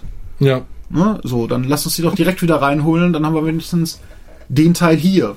Ja. Sagen, dass das für Arbeitsplätze tödlich ist, das weiß man ja irgendwie auch. Und man, wenn man sich anguckt, was die Japaner jetzt von mir aus in der Pflege äh, gerade irgendwie so ähm, mit, mit Roboting und sowas machen, okay, die Japaner haben einen anderen Kulturzugang zu Dingen, so, das ist ja bekannt, irgendwie, da haben Steine Seelen und alles sowas und das ist auch fest verankert. Das heißt, sie können mit Robotern ernsthaft umgehen. Deshalb ja auch so Tamagotchis und diese ganzen ersten Ja. Roboterhunde und so, dieser Sony-Hund und sowas und auch, wie heißt denn dieses Honda-Ding, Asimo? Also, Asimo. Ja, und dieser Roboter und sowas, dass das irgendwie aus Japan irgendwie kommt und da betrieben wird, macht auch irgendwie totalen Sinn, weil die halt einen anderen Zugang zu Dingen haben. Aber sowas wird hier auf die Dauer eben auch kommen. Wo wir wissen, irgendwie Arbeit im Sinne von menschlich-körperlich oder sowas ist jetzt ähm, zumindest auf ganz, ganz lange Sicht sowieso ein sterbendes Modell und auf mittlere Sicht eben auch in den ganzen Produktionsprozessen oder sowas wird das immer, immer unwichtiger. Dann ist der Punkt irgendwie, wir müssen Arbeit besteuern, weil da Kapitalerträge anfallen, also sozusagen ähm, dieses ganze Sozialversicherungsthema und all sowas, das also sozusagen an den Faktor Arbeit zu binden, eben total bescheuert. Ja, ich glaube, das ist sogar noch auf, eine, auf, einer, auf einer anderen Ebene bescheuert. Und das ist halt so der Punkt, der dann, den dann so ein, so ein Piketty aufmacht oder auch so ein, so ein. Wolfgang Streeck oder so. Die dann halt sagen, ja Leute, irgendwie guckt euch das mal an. So, wir haben halt eine Produktivitätssteigerung. äh, Also wir haben eine Produktivität einer handelnden wirtschaftlichen Gesellschaft und wir haben Kapitalrenditen und das eine wächst schneller als das andere und das sind Ja, normalerweise klar. die Renditen so. Das heißt also immer mehr von dem, was tatsächlich produktiv passiert, geht sofort weg, irgendwie direkt wieder in, in, in, in, den Kapitalbestand. Genau. So. Und da dann zu sagen, ähm, der Ansatzpunkt, also jetzt auch was, was die Finanzierung von so einem Gemeinwesen angeht, kann dann nicht mehr das sein, was Produktivität schafft, sondern eigentlich eher das, was die Produktivität abschöpft und zu Gewinnen macht. Genau. Das ist ja eigentlich nur logisch. Das Problem ist nur, dass das, glaube ich, eine ganz, ganz wichtige Diskussion ist. Und eine Diskussion ist, die also in der Folge ganz, ganz viele Sachen auch an der Wurzel packt. Also wenn wir jetzt uns den Klimawandel angucken, ne, Ja. äh, dann haben wir halt eine Situation, wo ungefähr ein Drittel dessen, was jedes Jahr auf der Welt produziert wird, auch dieses Jahr, ähm, geht halt direkt in Kapitalrenditen. So, wenn Ja. diese Kapitalrenditen wegfallen würden, rein theoretisch, also es ist natürlich jetzt alles ein bisschen sehr simpel gedacht. So, aber wenn dieses Drittel wegfällt, muss man auch ein Drittel weniger produzieren. Wenn man ein Drittel klar. weniger produziert, hat man ein Drittel weniger CO2-Ausstoß und Ressourcenverbrauch und was weiß ich. So, also dann zu sagen, man, man, man packt das ganze Ding tatsächlich bei der, ja, im Grunde steuerpolitischen Wurzel und guckt mal, wie man eben. Ja, oder einfach bei der identitären Wurzel. Ne? Also das ist ja auch so ein bisschen selbstverständlich, Selbstverständnis von Mensch im Leben. ja Ne? gut, so, also das sind dann jetzt halt, ne, also äh, Schule, Ausbildung, Arbeit, Rente, Tod, tralala. Ne? Wo man jetzt merkt, aber dieser, dieser Faktor Arbeit, der wird uns ja mehr oder minder irgendwie von uns selber, was ja übrigens total geil ist. Also ich frage mich auch, ne, also diese Angst vor Automatisierung und sowas ist alles total beschmiert. Wo ich sage, Alter, das ist doch total geil. Im Grunde Ne? schon. Also man, man muss nicht tun, wir müssen nur gucken, wie das, was dann da halt irgendwie geschaffen wird oder wie da irgendwie Wert entsteht, ähm, wie man das irgendwie in eine Verteilungskonstruktion kriegt, dass alle was davon haben. Also sie hat noch nicht mal was mit Geld zu tun nebenbei. Aber absolut gar nicht. Ne? Ne? Also auch dieses ganze Tauschmedium Geld und so, Ja, ja. das wird alles total obsolet, weil es irgendwie nur noch darum geht, da ist irgendwas, das stellt irgendwas her, was für uns geil ist, das hat einen gewissen Anschaffungskosten, also Aufwand sozusagen und Wartungsaufwand. Und wie kriegen wir die Sachen dafür an die Leute und was können wir für tolle Sachen damit machen, was die Leute, wie die Leute ihre Zeit rumbringen? Ja. Ne? Manchmal denkt man fast, dass Arbeit so, so ein bisschen samariterische Beschäftigung für Leute ist, damit die in ihrem Leben was zu tun haben. Ist auch so. Du sagst jetzt, du findest das total geil. Ja gut, meine du, Position ist natürlich auch Du bist ein als kulturell Musiker schaffender anders. Mensch, du bist ein Genau. kultureller Mensch. Äh, wir sind kulturelle Menschen, wir finden es total klasse, eine Gitarre in die Hand zu nehmen oder auf dem Keyboard rumzudrücken Ja. oder eine Playstation zu spielen und, ein, und ein Videospiel zu lesen so, oder Ja. ein Buch, was weiß ich. Das finden wir geil. Aber was machen die Menschen, die sich aus ihrer Arbeit heraus definieren? Wie jetzt zum Beispiel der Handwerker, der Schreiner, der die ganze Zeit, den ganzen Tag kommentiert, was er macht. Ah, ich schraube jetzt hier eine Schraube an oder was. Was Aber sagt das ist er auch denn? gelernt. Das ist Also auch gelernt. es klar, verbietet, es natürlich. verbietet, also was heißt verbieten nicht. Ne? Aber es gibt für so Sachen ja immer Luft. Ja. Ne? Aber man hat natürlich eine, End, also eine große Armee von eben auch Beschäftigungen, die auch eben, außer für gewisse Zielgruppen, die ja jetzt richtig Bock drauf haben, also Schüler, die gerne äh, an einer Fließbandarbeit irgendwie einen Nebenjob machen oder sowas, ähm, die Leute halt nicht glücklich machen. ist ja jetzt nicht so, dass alle Leute irgendwie in optimaler BWL, traumatisierter, schöner Transparenz, optimal Faktor allokiert an ihrem Job sind, wo sie immer hin wollten. Also das ist ja auch eine Vision. Ne? So. Ja, ich glaube, das ist auch die große, die große Genau, also ich Lüge, die da eigentlich dass die Leute halt schreinern. Ich glaube, es würden viel, viel mehr Leute schreinern und wenn ich nicht mit Musik mein Leben äh, unterhalten müsste, würde ich auch gern irgendwas machen.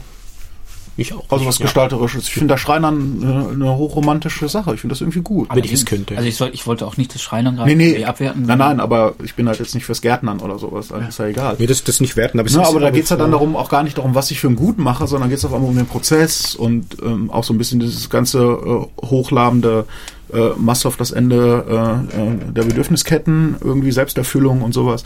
Dann mache ich halt einen Tisch, weil ich jetzt einen Tisch machen will. Und weil ich das irgendwie geil finde. Und wenn irgendein anderer geil ist, stellt diese den in eine Wohnung. Und wenn ich ihn geil stelle, stelle ich bei mir in der Wohnung. Außer da stehen schon überall Tische. Dann mache ich aber halt einen Stuhl. Ne? Aber halt diese, dieses, ähm, ich muss nicht mehr irgendwie das und das. Das sind doch alles wundervolle, wundervolle Ziele in Wahrheit. Also, dass man selber befähigt äh, wird, sein, sich Ja, selber genau. Ne? Also, Autarkie. genau. Also es gibt natürlich auch Leute, die halt einfach so von, nicht nur vom Beruf, sondern auch so vom Gefühl her Buchhalter sind, sowas wie es immer braucht. Leute, die Ja. so ein bisschen was verwalten und organisieren. Ja, total geil. Davon gibt es wahrscheinlich nämlich auch genug. Ja, was, was man, Entschuldigung, was man in der Debatte vergisst, ist, ähm, dass jemand, der Schreiner ist und für den es keine Verwendung gäbe, ähm, nicht mehr den, den, ähm, den ökonomischen Druck hätte, irgendwas ähm, Minderwertiges in Anführungszeichen zu machen, sondern er könnte irgendwie zehn Jahre lang was Neues lernen, weil er da nicht Angst haben Ja. muss, in den zehn Jahren zu verhungern, weil er keine Arbeit hat. Das vergessen nämlich alle. Immer wenn man diese Debatte irgendwie so anstößt, dann, dann kommen immer so Absolutismen wie, ja, dann, dann hängen alle nur faul rum oder eben, was macht eben dann so jemand, der das gerne macht? Das war schon immer so. Es gab irgendwann mal gewisse Jobs nicht mehr. Nur man hat, man hatte noch nie diese Freiheit gehabt, sich ähm, umzuorientieren, sei es beruflich, sei es wie auch immer, vom, vom egal was. Ja, weil man halt- Psychologisch, wie auch genau, immer, die alten Griechen, ja, die, die Zeit hatten zu sinnieren und die ganzen psychologischen, äh, philosophischen Standardwerke geschrieben hatten, die teilweise heute noch Gültigkeit haben, weil die einfach die Zeit hatten. Die mussten halt teilweise nicht. Die wurden auch nicht, die hatten, die, die wurden irgendwie einfach von der Gesellschaft getragen, weil das einfach ein wichtiger Teil der Gesellschaft war damals, der heute irgendwie völlig unwichtig geworden ist. Ja gut, da sind wir dann auch schon an den Universitäten. Ne? Da sieht man ja auch die Durchökonomisierung dessen, was da passiert. Ja klar, das ist auch verschultes Lernen. Das ist halt zielgerichtetes Lernen. Das ja, ist vor allen Dingen auf, also auch, auch diese Reduktion von Studium, was ja mal irgendwann so ein, so ein Bildungsprozess war, so im Humboldtschen Sinne, hin zu ähm, Man steckt ja in dem Namen auch schon Universität. Also, Eigentlich schon, ja. Ne, da, steht, da steht jetzt ja nicht drin, dass es eine Berufsausbildung sei, sondern es ist halt irgendwie äh, ähm, eine Wissenschaft für die Wissenschaft. Das ist ja so, Ja. So, ein- so ein man- Kosmos der Bildung. Studiere mit Eifer etwas Studieren, folgen. genau, studieren eben, ja. Ja. Ja. Nicht, nicht, nicht nur lernen. Studieren und lernen sind nicht dasselbe. Nee, nee. Das ist Nee, nee, das, es geht halt tatsächlich um Bildung. schön. Aber das Ding ist, glaube ich, irgendwie, äh, es gibt ja, äh, ich weiß, damit macht man sich keine Freunde, wenn man es sagt, aber ich bin ja der Meinung, dass BWLer keine Wissenschaftler sind. Das ist BWL aber ist keine, wissenschaftstheoretisch doch total äh, en vogue, ist doch richtig. ja, also es ist im Grunde eine Ausbildung und das Problem ist ja, dass, dass dann jetzt im Moment BWLer dabei sind, irgendwie McKinsey und Kollegen unser Bildungssystem umzubauen. Ja, dabei ist die Haben sie teilweise, auch entspannt. Haben Ja, ist auch ja schon. Also Ja, ja, genau. Bologna ist ja im Grunde das Resultat. Bologna ist so davon. ein Ausfluss genau von solchen Beratungstendenzen und wie kriegen wir das? Wir Eine Form ja. gestreamlined, die halt sozusagen unserer Wirtschaft so irgendwie zuträglich ist. Genau. Der böse Kapitalismus. Ist aber meiner Meinung nach auch, Ja, auch einer der großen Gründe, der wichtigen Gründe für die Finanz, für die Finanzkrise, die wir hatten. Weil alle, die haben alle gelernt, die BWLer, das hast vollkommen recht. Das sind keine Wissenschaftler. Wissenschaftler, die, die, die, die denken auch irgendwie selber über gewisse Dinge nach und neue Lösungsansätze. Aber die BWLer, die, Hinterfragen, falsifizieren, verifizieren. ja, genau, Ich bin der einzige BWLer in der Runde? Ja, ich auch. Na, ich Ach, bin du ja so ein auch, okay. halber. Bist so ein halber, genau. Ich, der einzige Nicht-BWLer. Ah, okay, an puh, bist du raus. ähm, Nee, aber, aber ich, ich, Ja, ja. ich habe das ja selber, selber, selber erlebt und, das, und, und ähm, niemand, kein Analyst, kein, kein Finanzanalyst, kein, kein von diesen Spezialisten denkt mehr nach, sondern plappert nur das, das nach, was er in diesen Studiengängen gelernt hat. Und die lernen ja alles gleich. Das heißt, es, es gibt keine neuen Lösungsansätze, weil niemand irgendwas Neues gelernt hat. Und wenn es nicht gelernt hat, dann denkt ich nicht drüber nach. Ja, klar, also das ist jetzt ja wahrscheinlich finanzwertspezifisch. äh, Ja, das, das, das ist auch mal, das, das, ja, genau, das ist ja in anderen Sachen eben auch so. Also wir haben im Studium halt auch, was gerade die aktuellen, ähm, zumindest die größeren und etwas nicht ganz so aktuellen, zumindest schon etwas existierenden Analysemethoden kommen eben auch. Ne? Also hier BCG, Vierfelder-Matrix, Boston Consulting Group, das gab es auch von McKinsey als Neunfelder-Matrix. Ja, ja, na klar. Ich meine, da, da strömen man halt Modelle, die halt irgendwie aus Unternehmensberatungen kommen, ähm, äh, im Studium ein. Das prägt natürlich die Leute durch. Also ich habe mich immer darüber geärgert, das war, ich weiß gar nicht, warum, wie ich auf den Punkt gekommen bin, als, als Aufreger, Aufhängerfetisch da drin. Ähm, wir haben, glaube ich, im Studium auch irgendwas mal ein bisschen mit Öffentlichkeitsarbeit und so einem Kram gemacht und PR und hier ho, wahrscheinlich als Teil von Marketing, Fachklamotten, wo ich mich da immer gestört habe daran, dass es aber nichts über Krisen-PR gab. Also es war immer alles so Sonnenscheinmanagement. Ne, so PR, ey, da müssen wir mit den Leuten reden und dann hier Werbung und dann verkaufen wir unsere Produkte und tralala. Und denkt, ja, das ist ja alles auch total okay und richtig und schön, dass das irgendwie tief durchanalysiert ist, alles auch richtig und da kannst du auch ganz tolle Sachen berechnen und Statistik, hiha, hiha, ho. Aber denkt so, ey, wenn jetzt so eine Sache mal echt vor die Wand geht, so was ja immer mal wieder passieren kann. Also sei es Unfälle, weil wir gerade Fukushima hatten, äh, hier hat man immer so Arzneimittelklamotten gerne in der Tasche oder sonstige Sachen, Finanzcrash. ja. Ne? Also VW. VW, VW, ja. Genau, auch super Beispiele. Äh, wie kommuniziere ich dann sowas? So, also wie funktioniert denn Krisen-PR? Da gibt's Leute, da findet das statt. Und in Frankreich gibt's auch, glaube ich, irgendwie so eine, das habe ich nur mal irgendwie im Fernsehen gesehen, irgendwie so eine Uni, die praktisch tatsächlich ähm, unternehmerische, BWLerische PR unter einem kriegerischen Ansatz und, also unterrichtet sozusagen. Also es ist was wie eine Art militärische Akademie. Ich glaube, die hat sogar militärischen Anschluss in Wahrheit. Mhm. Ähm, und sowas, wo man denkt, aber sowas ist ja auch nicht ganz unwichtig, dass man das Scheitern vermittelt. Und dann denkt man, ja, BWL-Studium ist eigentlich auch, auch nur die Fortsetzung ähm, von Schröders Basta-Politik und es gibt sowieso keine Alternative. Ähm, wir rechnen halt nur das, was gerade sozusagen in diesem System funktioniert, haben aber überhaupt keine auch Vermittlung von, ey, hier mal offen, ne? So, denk mal, ne? Also, keine Ahnung, man hat ja da viel so Wahlpflicht und so freiwillige Veranstaltungen, wo man dann nicht so viel hingeht, aber manchmal schon zu irgendeiner, weil man dann vom Prof gesehen werden will und dann wird das opportunistisch alles viel, viel schöner, weil der die Fresse von mir kennt und sowas. Bei denen will ich Abschlussarbeit schon. Ja, genau. Ne, sowas halt, also auch so taktische Klamotten. Da sieht man, wie tief übrigens so ökonomische Ideen in uns sowieso reflexartig einsickern, ohne dass wir uns wehren können. Ähm, und man denkt, ja, wieso gibt's da nicht so ein VWL-Ding, wo man halt mal sagt, irgendwie, ja, alternative Währungssysteme, irgendwie. Lass uns so einen Quatsch mal from, from scratch entwickeln. Genau, gescheiterte Existenzen, tralala. Ähm, es gibt x Themen, die ja total spannend sind die auch BWLerisch gar nicht, glaube ich, irrelevant sind. Und aber du hängst nur in, so, in diesem ganzen, ja, ja, so und so funktioniert das jetzt halt. Das ist übrigens das gleiche wie in der Pädagogik. Ich denke auch. In der Pädagogik ist das auch alles Sunshine. Ja, Ja, aber der Markt, der Markt will ja nichts anderes. Der Markt will ja keine, keine, ab, ab, keine Studenten. ja der Markt will ja auch Lehrer und keine Pädagogen. Ja, das und der, der will auch, der will Ja. auch diese Leute haben, die er halt haben will, um, um, um seine Propaganda. Propaganda ist jetzt ein bisschen hart, aber es ist so, weil wir haben jetzt die gleichen, die, die Leute, die die Finanzkrise hätten lösen sollen, waren genau die gleichen, die sie ausgelöst haben. Das ist völlig absurd. Das gibt's nur Ja. da. Das gibt's echt nur da. Und niemand, niemand, niemand sagt irgendwas dagegen. Also auch das, auch wir, das, das Volk, das eigentlich wählen könnte, sagt auch nichts. Ist wie Also nach Weimar. Weimarer Republik. aber, aber es ist so. Die gleichen, die gleichen Leute werden hier, ist ja immer, ist ja immer ein scharfes Schwert. ja, Also Weimarer Republik ist ja sowas wie der Konternazi. Also, ne? Content. So. Ja, also ist halt so, ne, ja, ich will jetzt aber nichts irgendwie mit Nazi sagen, aber dann mache ich was mit den Gründen dazu, damit ich die Nazis als, als Perspektive am Horizont stehen habe. Ja. So, und, und, und dazwischen hoffe ich, dass irgendwie Murphys Schwert nicht ganz so scharf wird.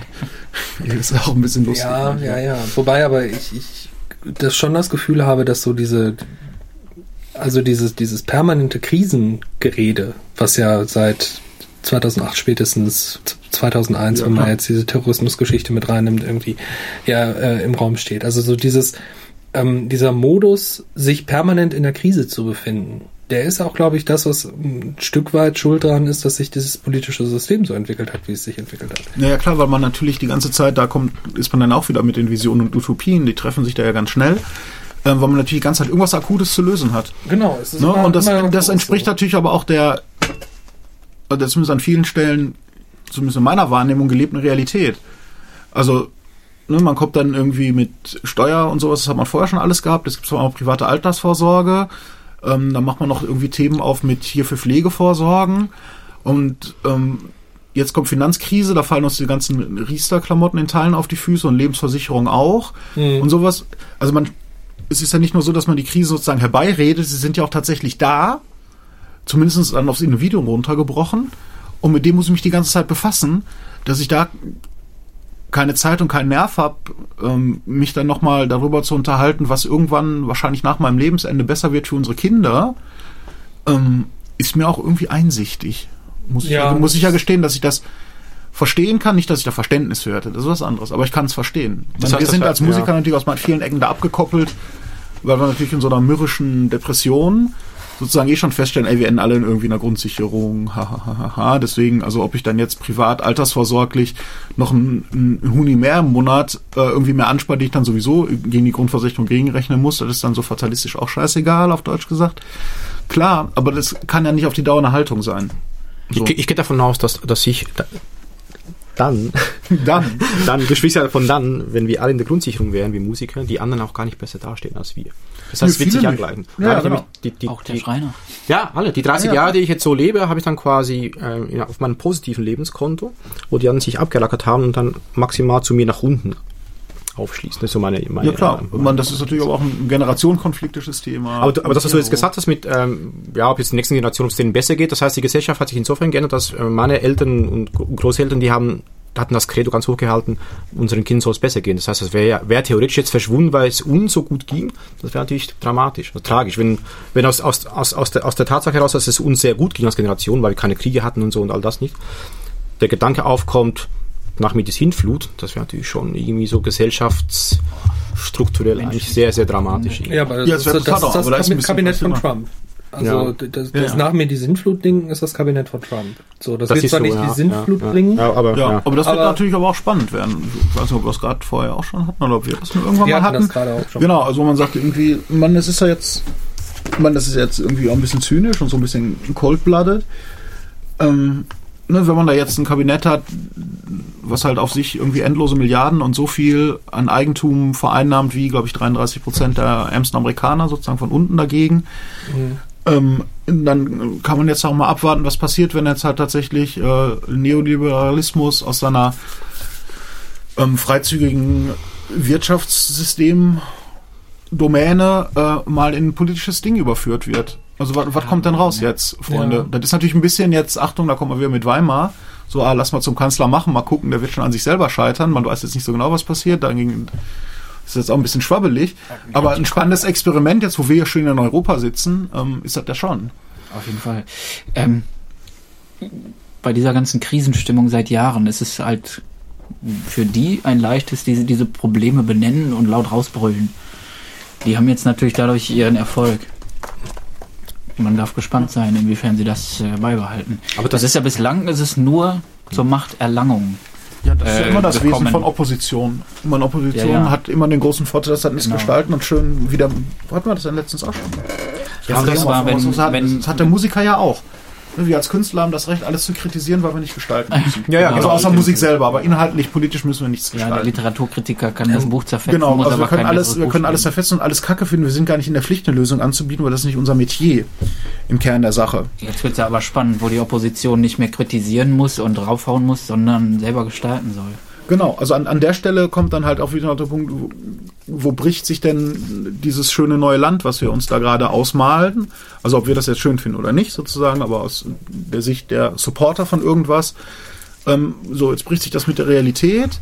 Oder tut's das nicht? Oder funktioniert's vielleicht doch, oh Gott. Na, also es gibt ja durchaus so ein, ich bin da jetzt gar nicht so tief drin, weil ich auch nicht so viel Ahnung manchmal davon habe, ähm, es gibt ja durchaus auch ernstzunehmende Stimmen, die jetzt Teil des Wirtschaftsprogramms von Trump für gar nicht so hyperabwegig Ja, genau, halten. ja. Das- ne? das Also ist ja diese das- Ideen der Infrastrukturklamotten ist total pfiffig und das, was ich auch gerade eben anwählte mit, ey, lass mal gucken, dass wir diese ganzen Industriejobs, solange es sie noch gibt, in die USA kriegen, weil wir danach eben halt die Firmen in den USA haben und da an die Kapitalerträge drankommen. Ne, so, also damit dann nicht die ganze Automatisierung alles irgendwie in China steht, darauf haben wir überhaupt keinen Zugriff mehr auf irgendwas. Und wir haben gar keinen Hebel mehr, irgendwas zu machen, sondern alles, was wir im Inland haben, da können wir irgendwie immer noch äh, in Ultima Ratio irgendwie einen Hebel drauf tun. Das ist unser Ding hier. Da gibt es sogar Beispiele, da, da gibt es ganz viele deutsche Beispiele. Wir haben in Deutschland ja weder eine Handyproduktion, egal wie wichtig ist, wir haben keine Computerproduktion, Chips, nur noch irgendwie so 7% vom Weltmarkt, keine TV, LCD, Screen-Produktion, wir haben keine Internetfirma von, von, von Rang und Namen, die sind alle in den USA. Weil irgendwann mal wurde entschieden, wir müssen da nichts dazu beisteuern, sprich Subventionen. Wir haben hier subventioniert, ähm, jetzt für mich relevant irgendwelche Fleischproduktion, die irgendwie auf, auf dem höchsten Produktivitätslevel der Welt ist. Ja. Exportweltmeister in der Fleischindustrie ist ist nicht unbedingt das, was für die Zukunft für ein Land, äh, für, für für die Zukunft von Deutschland jetzt irgendwie relevant sein wird.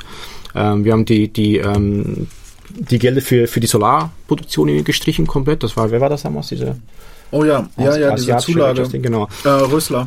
Genau, und das ist alles ins Ausland gewandert, warum ich das sage im, im Bezug zu Trump. So, so ganz so dumm ist das nicht. Der Zeitpunkt ist vielleicht ein bisschen schlecht gewählt, aber so ganz so dumm ist es nicht, gewisse Dinge auch über Verschuldung des Staates im Staat zu halten, sofern es jetzt nicht irgendwelche ähm, Industriebereiche sind, die wirklich am Absterben Ja, sind. und zwar natürlich, ich meine, das, auch das ist immer so ein bisschen so halb ähm, ähm, bezünigt oder so, aber das gibt es in, in vielen Ecken immer so als Beispiel. Also man kann auch aus der falschen Motivation aus Versehen das Richtige tun. So, und es ist ja dann trotzdem nicht scheiße. Natürlich. Ich meine, ich- ja, vielleicht, vielleicht macht der Trump nur das, genau so. Vielleicht macht Trump ja nur das, was, was, was, wir, was wir Wähler in, in, in den Wald so reingeschrieben haben. Wir, wir sagen ja immer, ach, dieses politische Establishment macht sowieso nur das, was die Wirtschaft ähm, und die Lobbyisten wollen. Und jetzt sagt er, okay, dann, dann mache ich es transparent, ohne Umweg. Ich lüge gar nicht an. Ich tue nicht nur so, als würde ich eure, eure Interessen vertreten und Nee, ich vertrete bin aber. ja- ich, bin ich, ja die ich mache Wirtschaft. das jetzt direkt, genau. Kann man auch so sehen. Ich denke, so äh, hat sich auch ein Teil seines Erfolges. Äh, Die Frage ist, warum? Weil wir jetzt über schlechtes Jahr 2016 reden und das Jahr 2016 war für Deutschland das Beste seit, seit 2008, was die Wirtschaft angeht. Völlig, völlig paradox. Wir reden hier die ganze Zeit über, Ja, über, wir über, über Krisen das und über was bezahlen. Ja. aber lass uns jetzt nicht in dieses Verteilungsspiel einsteigen. Also die Arm- Arm-Reich-Schere, tralala, das ist ja auch irgendwie bekannt, hoffe ich. Ja, wobei man das halt schon aufmachen kann. Aber ich glaube, das ist eher ein, eher ein kulturelles Problem auch an vielen Stellen. Also, dass dann eben, aber das, das führt jetzt von dem, von dem, von diesem ganzen Kernthema jetzt zu sagen, irgendwie, ne, was, was, was läuft jetzt gerade auf wirtschaftlicher Ebene falsch, ein bisschen weg. Und man kann natürlich auch sagen, auf kultureller Ebene haben wir dann halt tatsächlich Leute, die ähm, quietschende Stühle haben. Ich kann mir keinen besseren leisten. Das ist, das ist das Hauptproblem. Die quietschenden Stühle sind das Hauptproblem. Das ist echt das, das absolute Hauptproblem. Ja, ihr könnt ja schneiden das ja jetzt für kleine Jungs. Wirklich Ach so, ja, ja, dann habe auch noch Kontakt zu ein paar zu ein paar Leuten, die im Hintergrund einige Sachen so mathematisch äh, kalkulieren, wohin die die Finanzwirtschaft, das ganze, das ganze Geldvolumen so hingeht und so. Und deswegen bin ich bin ich sehr beruhigt, weil das in ein paar Jahren komplett implodieren wird wahrscheinlich. Ah, geht Akzelerationisten. wieder auf null. Hm? Ja, die Akzelerationisten. Ja, das, das ist so. Man, man kann es man kann's mal berechnen. Es basiert ja alles auf Modellen. Ja, und ja, alles, was auf. Modellen basiert, kann man halt ausrechnen. Jetzt ist irgendwie so, der, so der, das Endstadium. Deswegen versuchen ganz viele Leute noch irgendwie Geld rauszupressen, und schauen, was man irgendwie machen kann. Aber das wird nicht ewig so weitergehen. Rein kalkulatorisch geht es einfach nicht. Es funktioniert einfach nicht. So, aber ist das, ist das tatsächlich die Bewegung dann? Also zu sagen, irgendwie, wir gucken, dass wir jetzt noch schnell unsere Schäfchen ins Trockene bringen, bevor das, alles irgendwie den Bach runtergeht? Ja. Das ist so die, das, das, also so in, in gewissen Etagen ist das, ist das der Glaube, dass, ähm, dass das später nur wer, wer die finanziellen Möglichkeiten hat, digital, ähm, auch teilhaben kann an dem ganzen digitalen Umbruch. haben. Bitcoins kaufen. und auch steuern und lenken und kann. Das ist so. Meine Google hat die ganze Macht. Wenn Google morgen ausmacht, sind wir alle unfähig zu arbeiten. Das ist eine und das ist eine, das ist eine Firma. Du kannst dieses Wissen, was sie auf den Servern haben, nicht nochmal spiegeln innerhalb von. Das geht nicht. Das ist Ja. einfach weg. Ja, das ist ja sowieso, äh, da schreibe ich ja gerade ein Buch drüber mit, mit äh, Herwig zusammen. Diese, diese Geschichte, dass das aggregierte Wissen und die, die Trainingssets, die man daraus bauen kann, um dann hinterher äh, statistische Analysen machen zu können. Dass das eigentlich im Grunde so das, das, das Gold äh, unserer Zeit ist. Ja. Das, da, darauf werden aber nur ganz wenige Leute Zugriff haben, wahrscheinlich. Ist das Ja, ist ja jetzt schon so. Ja. Ja, ja, also, logisch. es gibt ja, also wenn, wenn du jetzt eine Suchmaschine aufmachen willst, also d- jetzt nur mal so aufs Suchmaschinengeschäft gespiegelt, ähm, Wenn man jetzt eine Suchmaschine aufmachen wird, dann wird man niemals so gut werden wie Google. Nee. Das ist sch- schwer, Das- schwer machbar. Nee, der Vorsprung ist halt einfach immens. Außer es wird immer eine Technologie geben, von der wir jetzt noch nichts wissen. Genau. Das war ja bei Google damals auch schon. Ja, das ist auch der, ne, der MySpace-Facebook-Shift und sowas halt, ne? Ja, ja, genau, Also sowas, sowas im Kleinen, genau. ne, Das ist natürlich Ja. jetzt ein, ein deutlich geringeres Level, weil es ja mehr nur um Nutzung und sonst irgendwas geht. Google macht ja auch nichts anderes, als, als Daten, die irgendwo existieren, zu speichern und dann halt zur Verfügung zu stellen. Die haben ja keine, natürlich haben die mittlerweile eigene Daten und sie können bestimmen, was du, was du siehst und so, aber im Prinzip ist das alles vorhanden. Aber das jetzt noch zu bauen, vielleicht gibt es irgendwann mal eine Technologie, die, die, das, die das irgendwie möglich macht, dass jemand Neues kommt, wie du sagst, MySpace, Facebook, und mit relativ geringem Aufwand ähm, sowas nachbauen kann. Das gab es ja schon immer. Wie jetzt Tesla mit, wenn mit wenig jetzt- Aufwand ein neues Auto gebaut Genau, hat. also wenn man jetzt nicht irgendeinen Laden hätte, der au- auf einmal aus der Hand irgendwie die, die crazy äh, künstliche Intelligenz in der Hand hätte, Klar, durch, was ist durch einen ganz dämlichen Zufall, also Microsoft in der Garage irgendwie, tralala. Ähm, klar, dann ist das auch nochmal so ein echter Gamechanger. Ich meine, danach Das ist aber ja. auch irgendwann mal Schluss. Ja, das Problem ist ja einfach nur, dass, dass die, die Technologien, auf denen das Ganze basiert, nämlich irgendwie diese ganze KI-Geschichte, was ja keine künstliche Intelligenz ist, sondern Nee, nee, ja, das das, ist ja ja- nur selbstlernende statistische Algorithmen. Ähm, dass, dass die ja im Grunde eben diese Daten Grundlage brauchen. Also sie brauchen Ja, vorformatierte Trainingssets, um Ja. funktionieren zu können. Und selbst wenn Google jetzt nicht, nicht die, das Know-how hätte, um der nächste Google zu sein, haben die zumindest die Kohle, um der nächste Google zu sein. Genau. So, und das ist halt der, der, Der Punkt. natürlich auch echt früh. Deswegen, sozusagen- deswegen das, das ist das, was ich meine. Deswegen versuchen die, die, die paar, man kann es jetzt wie auch immer nennen, so viel wie möglich digitales Geld anzusammeln, weil es irgendwann mal nur noch das geben wird, um eben diese Möglichkeit zu haben, diese Macht zu haben. Da kannst du aber halt dann auch die relativ große Teil der Welt dann dementsprechend steuern. Wenn du Gutes im Sinne hast, kannst du damit auch sehr Gutes machen. Das ist halt eben die Frage, wo, wohin geht so, so, so, so eine extrem mächtige Google-Firma könnte auch durchaus über ihre Macht die Welt zu, Klump hauen. zu guten Dingen zwingen. Auch Regierungen und so. Ja, ich meine, der, der an dem Ja, das Punkt, Dumme ist halt der Punkt dann am Ende, ne? sozusagen, du hast dann irgendwas in der, in der Hand, ähm, was dann überhaupt nicht mehr unter irgendeiner Form der Kontrolle liegt. Das heißt, es Ja. ist willfährig. Du Ja, also man kann ja bis jetzt nicht behaupten, dass Google irgendwie die Welt äh, bewusst irgendwie viel schlechter gemacht hätte. Nee, das sehe ich gar Habe nicht. ich auch nicht den Eindruck. Also ich habe auch irgendwie, ich kann es aber auch nur so bedingt beurteilen, was man so hat, dass man irgendwie an ein paar Stellen zumindest was deine persönlichen Daten, sage ich zumindest darüber einen Überblick erlangen kannst, kannst auch nichts gegen tun. Oder das wird dann wahrscheinlich kompliziert oder sowas. Ähm, also die, die benehmen sich ja jetzt nicht, als wären sie irgendwie Mordor. Nee. Ne, das Nee. große Ja, das Böse. viele Panik machen. Es ist halt das, also es ist aber natürlich das Potenzial, dass da Mordor ist. Ne? Also was passiert, wenn jetzt von mir aus der, der Geist von, wie heißt denn der zweite? Schmidt und ja, also Page und Brin. Craig und Bryn, genau, Bryn, ja. so, also wenn die sich jetzt ähm, sozusagen komplett aus dem Laden auspuffen und dann auch irgendwie an, an aufhört der moralische Geist von dieser ganzen Gründerfreude und Weltverbesserungsidee, die ja irgendwie im Silicon Valley so ein bisschen steckte. Nach mir die. Ne? Genau, also wenn das jetzt so mal alles dann verpufft ist, äh, was passiert denn jetzt dann? Ich finde, das Problem an der ganzen Sache ist, Ne? Also Erdogan als Google-Chef, so eine Variation oder so. Ja, ne? wobei- Was geht dann los? wobei ich finde ja, der, der, der, das, das große Problem ist jetzt, wenn man das jetzt mal so de demokratisch betrachtet, ist ja, dass wir jetzt schon eine Situation haben, in der Unternehmen im Grunde mit, mit äh, Gesellschaften spielen können. Also Ja. nehmen wir als blödes Beispiel jetzt mal aus 2016, um beim Thema zu bleiben, ähm, nehmen wir mal die Geschichte mit Irland und Apple. So. Ja. So, jetzt ist Tim Cook kein schlechter Mensch, sondern der wäre nicht mehr Chef von Apple, wenn er irgendwelche Steuersparmodelle nicht, äh, nicht, nicht fo- forcieren oder ausnutzen würde. So, da gibt es immer noch einen Teil Aufsichtsrat dieser und so. Halt. Ähm, auf der anderen Seite ist es aber schon so, dass dann halt eben ein relativ großes Unternehmen mal so eine Europäische Union aushebelt. So, Peng. Die ist halt de facto ausgehebelt. Naja, der das, was ich irgendwie mal, also jetzt gar nicht so im Klugscheißer-Modus, irgendwie gerade mal meinte sozusagen, ähm, dass sich natürlich Kapitalismus und Demokratie eigentlich in Weiter überhaupt nicht so gut verstehen. Das ist einfach großer Stuss. Ja, genau, das ist nämlich das Problem. Und das ist auch die Gefahr, die ich im Moment sehe. Also, dass wir in, in der Richtung, also wenn wir jetzt bei Dystopien an, ankommen, Ja, es ist nicht 84, es ist Neuromancer. Also das sind natürlich, ne, da wird Ja. die ganze Zeit Orwell gerne anzitiert, aber genau, es das ist, kann es man ist in so einem ist es- NSA-Kontext nochmal kurz anpusten lassen, aber es ist auch ein kleines Lichtlein. Genau, im Endeffekt ist es Gibson. Ja, genau, das gibt's noch nicht So, Orwell. das heißt also, wir haben im Endeffekt dann eine Situation, in der dann eben, also ich versuche jetzt das Wort das Volk zu vermeiden. Ich sag Die mal so, die, Bevölkerung. die Bevölkerung, die Bürger einer Gesellschaft oder die Gesellschaft Körper. nicht mehr souverän ist, sondern irgendwelche Unternehmen. Ja, das, das war schon so. Es ist nur halt größer, glaube ich, jetzt, weil es weil digital die, Ver, die Vervielfachung einfacher ist. Aber das war schon immer so. Man guckt, guck mal die, die ganzen, jetzt ganz, ganz trivial gesagt, die ganzen Groß, Großunternehmen, die jetzt bei uns in der Schweiz das Geld haben. Da war ich jetzt, die haben in Deutschland kein bisschen Steuern bezahlt. Oder so minimal. Also ich, ich hatte selber irgendwie acht Holdings zu betreuen mit irgendwelchen Shells, die haben hier nie Maßsteuern bezahlt. Das waren jetzt keine kleinen Unternehmen. Zwar hat jetzt nicht, man kann so oder so sehen, ich gebe dir vollkommen recht, dass, da ist eine große Gefahr dabei. Was wir jetzt haben, ist eine Transparenz, die vorher gar nicht da war. Also 1980 wusste niemand, dass irgendwie eine Siemens 90% der Steuern irgendwo anders nicht zahlt. Oder nur 10% der Steuern nicht Ja. zahlt. Aber das hat, die Gefahr ist größer, weil halt Google natürlich un, ungleich mächtiger ist, äh, Facebook auch und, und, und die halbe Welt davon abhängt, in Anführungszeichen.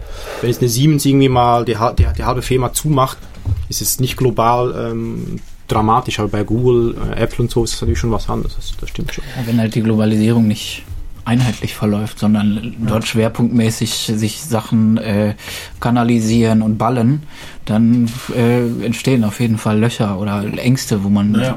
Deswegen sage ich, ja, Gefühle, wo man Angst ja, haben Die Debatte 2016 für die, Bundes, für die Bundestagswahl heißt bei euch hier, müsste eigentlich so sein. Wie, wie können wir das aufholen? Weil wir sind im Vergleich zu den USA, ich meine mal nach 20 Jahren hinterher, werden wir nie mehr aufholen. Wir können nicht so gute Autos bauen. Ich weiß es gar nicht. Also ich, ich, ich sehe das ein bisschen positiver dann doch. Äh, Eine Globalisierung braucht aber keine differenzierte Infrastruktur. Sie ist ja viel besser, wenn sie einig ist. ja, richtig. Ne? Also, also in Google, auch ein Apple oder was man sonst noch so an Infrastrukturunternehmen äh, für das Digitale hat, was ja irgendwie einmal als Voraussetzung für das ganze Weiterstreben von Globalisierung geht, dann macht es doch total Sinn, wenn das einheitlich ist. Also niemand braucht eine europäische Suchmaschine, wenn er globalisiert handeln will. Das ist doch total beschmiert. Ja, Also da will man ja eine möglichst hohe Vereinnahmung haben. Ich meine, wir haben das früher auf nationaler Ebene mit DIN-Normen und sowas geregelt und jetzt kommt es natürlich von außen, also von Unternehmensseite selber, dass da die Normen gesetzt werden. Aber das ist natürlich das, was man eigentlich sozusagen immer gesucht hat, weil es die Sache halt einfach schön simplifiziert. Gesellschaftlich ja, aber Arbeitsbet Auch betriebswirtschaftlich gesehen, wenn jetzt, wenn jetzt, ein, wenn jetzt irgendwelche Wirtschaftskriege ausbrechen würden und keine, keine regulären Kriege und, und, ähm, und man darauf, darauf angewiesen ist, welche Suchergebnisse man seinen Kunden gibt und Google sagt, ich bin jetzt einfach amerikanisch und ähm, werde auch dementsprechend handeln, weil Trump sagt, ich seid jetzt Amerikaner, dann Ja, können klar. sie natürlich auch nach Frankfurt kommen, das werden sie aber kaum tun, weil die ganze Infrastruktur nicht in Frankfurt wäre. Das heißt, dann wäre das schon so ein Instrument, wo man sagen kann, ähm, wir schließen mal die, den ganzen Rest der Welt aus, aus dieser Intelligenz, die wir da gesammelt haben in den letzten zwei, drei Jahrzehnte und nutzen die nur für uns. Und dann seid ihr erstmal 20 Jahr, zwei Jahrzehnte zurück. Wir haben, Ja, die, klar. wir haben die nicht. Wir haben, wir haben die, wir haben die, Ja, hallo liebe deutsche Unternehmen, wir schalten für euch Genau. ähm, äh, Google, Analytics ab. ja, weil er hat vollkommen recht. Die, die Datenbasis ist das Gold. Und wenn wir das nicht haben, können wir Modelle und Algorithmen schreiben, so viele wir wollen, und nützt nichts. Ohne Ja, Datenbasis. ja, ich meine, gute Datenbasis kann man ja erlangen. Das ist ja jetzt auch nicht so das, das, das, das Riesenproblem. Wobei natürlich Google sich da in so ein paar neuralgische Punkte gesetzt hat, also wie gerade Analytics und auch diese ganze ähm, Google Plus Share-Button-Geschichte, wo Facebook ja auch mitspielt und so. Ähm, da, da ist es natürlich relativ schwierig, ähm, jetzt aus der Position heute heraus irgendwie einen, einen Competitor irgendwie zu schaffen. So. Genau. Das ist nicht so richtig drin. Ja. Ähm, die Frage ist halt nur irgendwie, würde es in einem Google überhaupt nutzen? So, würde es in einem Google nutzen, zu sagen, oder würde es auch in einem Amerika nutzen, wenn man sagt, ja, ihr Googles, ihr macht jetzt aber bitte nur noch den amerikanischen Markt, weil, oder, oder schließt, schließt bestimmte Informationsgüter von der Nutzung durch äh, Genau, andere Länder aus.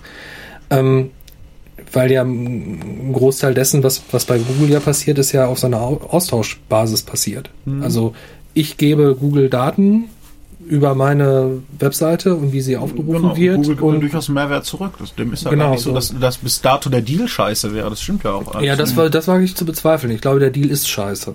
Ich glaube, der Deal ist Ja, fundamental kaputt. scheiße. Genau. Nee, nee, er wirkt erstmal wie, ach, ich krieg da was umsonst. Es ist halt ein Win-Win, nichts sagen wir mal so. Und das ist aber kein super symmetrisches Win-Win, was da passiert.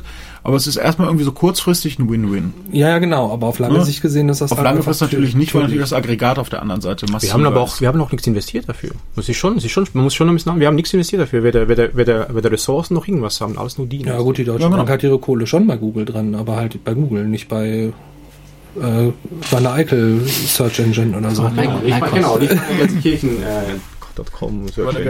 Das meine ich ja. Also es ist, es ist ja, also wir haben, wir haben, Ja. wir haben Nee, das bei der Gelsenkirchen-App ist definitiv nicht gut. Auf jeden Fall nicht. Und bei Gelsen News sind auch keine Redakteure mit. Na, darf, darf ich noch mal ganz kurz, äh, weil, weil ich ja, das nee, falsche, falsche da, da, provokativ da, gesagt habe. Ich glaube eben schon, dass, dass ähm, die, diese, ich bin jetzt einer der, derjenigen, der glaubt, dass diese, diese, diese Macht von so einem Google positiv sein kann. Weil wie du sagst, Ja. die haben kein, die hätten null Interesse dran, wenn egal welcher amerikanische Präsident sagen würde, so, ich bin jetzt, wie du sagst, ich bin jetzt der Erdogan der USA und ihr macht es nur noch für uns Dienstleistungen. Und alle anderen sind, das, das würde nicht mehr funktionieren. Ich glaube auch nicht, dass Google tatsächlich an vielen nicht Stellen eine, eine Gesellschafts-, nee, eine politische Agenda hat. das Ich würde nicht es hat eine gesellschaftliche Ja. Agenda an ein paar Stellen, ähm, der man vielleicht auch gar nicht so kritisch gegenüberstehen. Die setzen sich ja auch Ja, über gut, dieser ganze. Transhumanismus, der da mitschwingt. Ja, gut, das ist ein bisschen drüber. Ray Ja, ja. Aber ich meine, Ray Ja. Kurzweil ist halt Chef der Entwicklungsabteilung. Ja. So. Und Ray Kurzweil haben sie eingestellt in dem Moment, wo sie halt irgendwie einen Großteil ihrer, ihrer Algorithmik da irgendwie auf, auf, auf KI umgestellt Der haben. muss so Ja, ja, genau. ja, der gehört dahin, der muss ja. Der- Es soll halt auch einfach weiter funktionieren. Es soll ja weiter laufen. Und da äh, werden die den Teufel tun und Es ist auch irgendwie an einem. Punkt, wo man also jetzt böse fast fatalistisch sagen kann, es ist doch verdammt, verdammt nochmal scheißegal, was wir wollen. Wenn es läuft, ist besser, als wenn es nicht läuft. ja. Ja, gut, aber ich meine, ähm, was er ja so auch als Geist da an der Stelle mitschwingt, ist halt eben, ne, also und da aus diesem, aus diesem ideologischen Konstrukt kommt Google ja dann so ein Stück. Ja, zu ja. sagen, irgendwie, lass uns mal Politik abschaffen und äh, stattdessen Ja, ja. Im weitesten Sinne marktförmige, selbstregulierende Systeme bauen. So. Genau, ja, das ist so diese ganze Zeit, irgendwie der Markt wird schon richten in, Genau. in reineren Kulturen. Und da sind wir dann, und, wenn man das dann zu Ende denkt, dann sind wir halt an einem Punkt, wo man, wo die, die, die Banker dann auch recht haben. Nämlich die Leute, die jetzt sozusagen die besseren Startpositionen haben, um halt eben in diesem freien Spiel der Kräfte irgendwie äh, sich zu behaupten. Dass das diejenigen sein werden, die dann auch in 10, 15, 20, 100 Jahren irgendwie die, die, den Ton angeben. Ja, und das werden halt immer weniger sein, das ist ja nicht mehr so ganz Genau, das ist ja auch der Ja. Punkt. Ne? Es, es, es konzentriert sich dann halt eben. Und dann, dann sind wir an einem Punkt, wo dann halt irgendwie, wie viel sind es irgendwie gerade? Sechs- äh, 68 Leute so viel besitzen wie die, die untere, untere Hälfte der Weltbevölkerung. Ja, so und ungefähr. äh, entsprechend dann halt äh, ja so eine, so, eine, so eine Willensbildung, also eine demokratische, dann überhaupt nicht mehr stattfinden Nee, kann im Grunde Ja, auf. Dauer gesehen die ja dann wieder, und da sind wir dann wieder bei, dem, bei der Misere der Linken im weitesten Sinne, irgendwie in so einer Zweckgebundenheit. So, so, es ist ja irgendwie die ganze Zeit so eine, so eine Zweckrationalität zu sagen, wir müssen jetzt aber mal hier an der und der kleinen Stellschraube ein bisschen drehen, damit es den Leuten mal zwei Prozent besser geht. Ja, klar, es den, das ist auch mal böse, aber irgendwie ist auch was dran. Irgendwie dieses ganze linke Projekt ist halt immer so ein bisschen so ein loser Underdog-Projekt. Ne? Ja, das ist immer, richtig. immer ein Projekt der Finanzschwachen, aber in Teilen halt der Geiststarken von mir aus. Da kann man sich ja immer auch irgendwie fröhlich drauf ausruhen. Also das ist dann so äh, altbourgeoises Ding so, irgendwie arm aber sexy, so Berlin hier und sowas Mhm. halt. Ähm, man, das gilt für uns als so Halbkünstler, Kulturfrügel natürlich auch.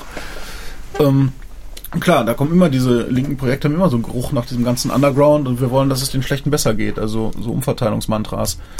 Hm, jetzt kann man gucken halt, ähm, kriegt man daraus nochmal irgendeine Form von Masse, die irgendwie kritische Mehrheiten, eine, eine Form von Eindämmung oder was auch immer, ne? Also eine Form von Macht durch Masse erzeugen kann gegenüber äh, einer Macht von Geld. Mhm. Und da wäre ja vielleicht so ein Punkt zu sagen, wenn man dann wieder von Geld wegkommt und, und zu solchen Faktoren wie Zeit oder sowas hinführt, also auch wenn man so einen Hartmut Rosa irgendwie mal ernst nimmt oder so, dann, dann wäre ja vielleicht auch tatsächlich die Bewegung zu sagen, so, hey, wir schaffen hier Effizienzgewinne ohne Ende. Ja. Irgendwie Hunderttausende von Unternehmensberatern laufen durch die Gegend und rationalisieren und, und, und optimieren und streamlinen die Prozesse. So. Hm. Und die Zeit, die dabei gespart wird, ist Geld bei denjenigen, die ähm, den ganzen Kram, die in den ganzen Kram investiert haben. Aber die Leute, die quasi diese, diese Effizienz ja im Grunde am Laufen halten, also die Leute, die dann Ja. am Ende die Arbeit, die übrig ist, machen. Klassischer Produktionsfaktor Arbeit. Der klassische Pro Genau, äh, also der Produktionsfaktor Arbeit, der profitiert davon halt nicht. Genau. Sondern irgendwie, wenn, wenn man jetzt mal so auf Jobsuche geht, irgendwie, äh, dann wird man da nichts unter einer 40-Stunden-Stelle finden, so. Ja. Was nicht notwendig wäre. Ja, wobei man weiß, dass halt diese ähm, Hochstundenzahlen halt auch beschmiert sind. Weil sie auch unter Effizienzpunkten halt total beschmiert sind. Ja, ja, die sind in jeder Hinsicht. Genau, also gibt es da jetzt so ein paar Pilotprojekte. Keine Ahnung, ich habe dann irgendwo so die Stadt Göteborg mal gelesen. Irgendwie die auf eine 6-Stunden-Woche runtergegangen sind und festgestellt haben, dass es ihnen eher ein Effizienz Plus sogar im Gegensatz zu einer 8-Stunden-Woche gibt, weil sie festgestellt haben, dass die Leute halt 6 Stunden irgendwie ihren Job tatsächlich machen können. Bei 8 Stunden aber halt ganz viel so, so komische Pausen, Internetsurf, sonst irgendwelche Sachen ähm, ähm, passieren, die man natürlich auch wieder einschränken könnte, aber die am Ende auch nicht dazu führen, dass die Leute halt nicht acht Stunden am Stück halt irgendwie ihren Kram machen können. Das geht auch in sechs Stunden, da haben sie vor allem noch mehr Spaß dran. Also Ja. war natürlich der Freizeitfaktor höher wie Tralala. Und ich glaube, in Göteborg hat man das in der Verwaltung sogar beibehalten. Ich weiß es aber nicht mehr so ganz genau. Bedingungsloses Grundeinkommen in Finnland gerade, glaube ich, ganz aktuell. 2000 Leute werden ausgewählt. 2000 Arbeitslos, ja. 2000 Arbeitslose. Die Stadt des Arbeitslosengeldes. Äh, Das ist ein bisschen schwierig dort. abbekommen. Das ist nicht so, das ist so ein, Zwischen, so ein Zwischenmodell. Ich Ja, habe mal so ein Vergleichsding gelesen zwischen dem, da war ja letztes Jahr in, in der Schweiz eine Abstimmung zu Genau. und, und in Finnland stand das auch zur Debatte. Da war irgendwie eine Gegenüberstellung der Modelle, wo man dem einen jetzt sagen könnte, ey, das war eine super Idee.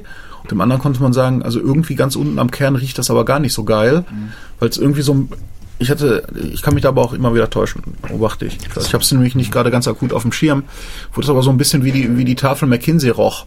Also man sagt so, wir privatisieren eigentlich so ein bisschen so ein Grundeinkommensding ähm, und, und lassen die ganze Zeit das Schwert hängen, dass man es auch wieder wegnehmen kann. Es ist noch ein bisschen, ist noch ein bisschen zu früh. Wenn, wenn das ganze Weltkapital irgendwie auf drei Leute verteilt wäre, dann gäbe es nichts mehr zu gewinnen. Dann wäre es irgendwann mal obsolet. Ja, vor allem dann frage Dann ich mich dann irgendwie, wie lange es dauert, bis die drei Leute erschossen werden, weil das ist ja auch noch so ein Ja, Punkt. genau.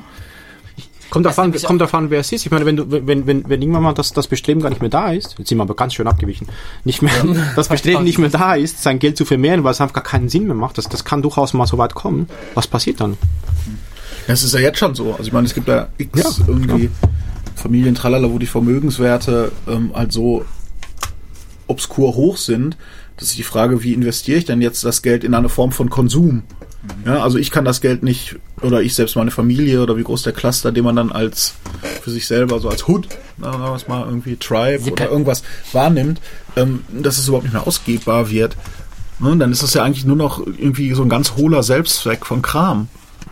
Ja gut, ich meine, ich glaube, das ist dann auch ein Stück weit Spiel und vielleicht auch ein Stück weit Macht. Ja, das ist doch dann so ein selbstbeschleunigendes Ding irgendwie. So, also ich meine, klar, in dem Moment, wo ich halt nichts mehr konsumieren kann, fange ich an zu investieren. Ja, genau, investieren, einfach weil ich es kann und weil es halt irgendwie auch Spaß macht. Ja, klar, weil es natürlich auch irgendwie so eine Art von Spielchen ist. Sozusagen, weil es mir auch nicht so wirklich weh tut. Ne? Aber also jetzt, ja, genau, ich meine, das kann man, weil man so, akut, so halb akut ist, aber auch nicht relevant. Irgendwie hier Football Leagues, keine Ahnung, was jetzt ein Ronaldo verdient, von mir aus auch was Michael Schumacher verdient hat. Wobei ich da gar nicht weiß, wie der Status übrigens ist. Ähm, das ist eine rein menschliche Frage, interessiert keine Sau mehr gerade, gibt Flüchtlinge Merkel raus. Irgendwie ist total irrelevant, wird erst wieder relevant, wenn wir irgendwas Weicheres haben als Thema. Das, ja, das, das, das Ähm, Entschuldigung, mal. Ja.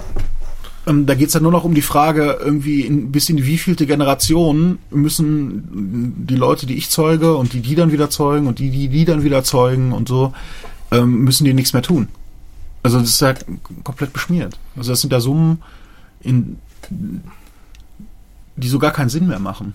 Das ist, was ich vorhin in der, in der Schnittpause kurz gesagt habe. Ja. Es gibt so viel Kapital, dass, dass, dass also rein jetzt rechnerisch, dass, dass für alle weltweit genug Reichtum da wäre, dass alle, dass alle weit über unsere Mittelschicht in Deutschland hier leben können. Ja, das heißt, die, die Reichen, die haben ja nicht mehr als, als eine guten Mittelschichtsfamilie hier, aus diese Luxusdinge, die den Wert nur dadurch ähm, erlangt haben, dass sie Luxusgüter sind. Die sind ja nicht wertvoller. Also man, irgendwie, die kaufen sich irgendwelche Schmuckstücke, die kosten, oder irgendein, irgendein Kleidungsstück das kostet 10.000, aber es ist rein vom Materialwert. Deswegen hat Geld gar, diesen abstrakt. Gegenwert gar nicht mehr. Das meine ich. Das, das ist die, die Diskussion. Ähm, ja, das Geld hat irgendeinen Gegenwert. Das ist irgendwie da, weil ein Gegenwert geschaffen wurde. Das war mal so, aber es ist eben nicht mehr so. Geld, Ja. wird, Geld wird ja virtuell erschaffen. Das Ja. heißt, der Gegenwert ist nicht mehr da, es ist nur noch ein ideeller Wert. Und wenn mal so viel Vermögen da ist, ähm, dass man sich dass man irgendwie irgendwann mal alles hat, weil diese Industriegüter gar nicht mehr da sind. Also irgendwie, keine Ahnung, ein Elektroauto kostet irgendwann mal auch nur noch ein Bruchteil von dem, was heute ein Auto kostet, im Sinne von wie viel, wie viel Monatslöhnen, weil es sehr, sehr einfach zu produzieren ist und vielleicht sogar von jedermann irgendwann mal. Technisch kann ja, kann ja, kann ja bald Nur passieren. 3D-Drucker, mein Gott. Ja, nicht nur das, du hast ein Batterieaggregat, irgendwie Akkus Mercedes und, und baut gerade so Dinger für die Genau. LKW-Reparatur. Also die bauen gerade große 3D-Druckerkisten, damit die Ersatzteile sich printen können. Das ist auch eine, eine Demokratisierung ähm, ähm, dieser Industrie. Das heißt, jeder ist dann irgendwie fähig, ist nicht mehr abhängig von irgendwelchen Teilen, die nur ein bestimmter Hersteller. Wenn das alles ja, weil du die wegfällt, Knappheit halt wegnimmst. Ne? Ja. Das ist ja so klassische BWL. Was passiert also dann? ganz der Grundkern der BWL. Wir machen einen Ausgleich zwischen Knappheit, deswegen haben wir Geld. jetzt machen wir, machen wir noch mal den, Entschuldigung, machen wir mal den Kreis zurück zur AfD, weil das Jahr so schlecht war, 2016. Wenn wir jetzt sagen, wir sind, wir sind so cool, wir können hier das Grundeinkommen diskutieren, während irgendwo in Afrika Leute verhungern. Wenn dann 100.000 rüberkommen, kriegen die das, das Grundeinkommen auch. Dann kommt wieder eine AfD und sagt, ja, aber warum sollen die das Grundeinkommen kriegen? Die Diskussion hatten wir nicht in der Schweiz. Was machen wir denn mit Leuten, die jetzt zu uns kommen, sich erstmal hocharbeiten, Deutsch lernen und so weiter? Sollen die auch das Grundeinkommen kriegen, wenn alle das Grundeinkommen kriegen im Land?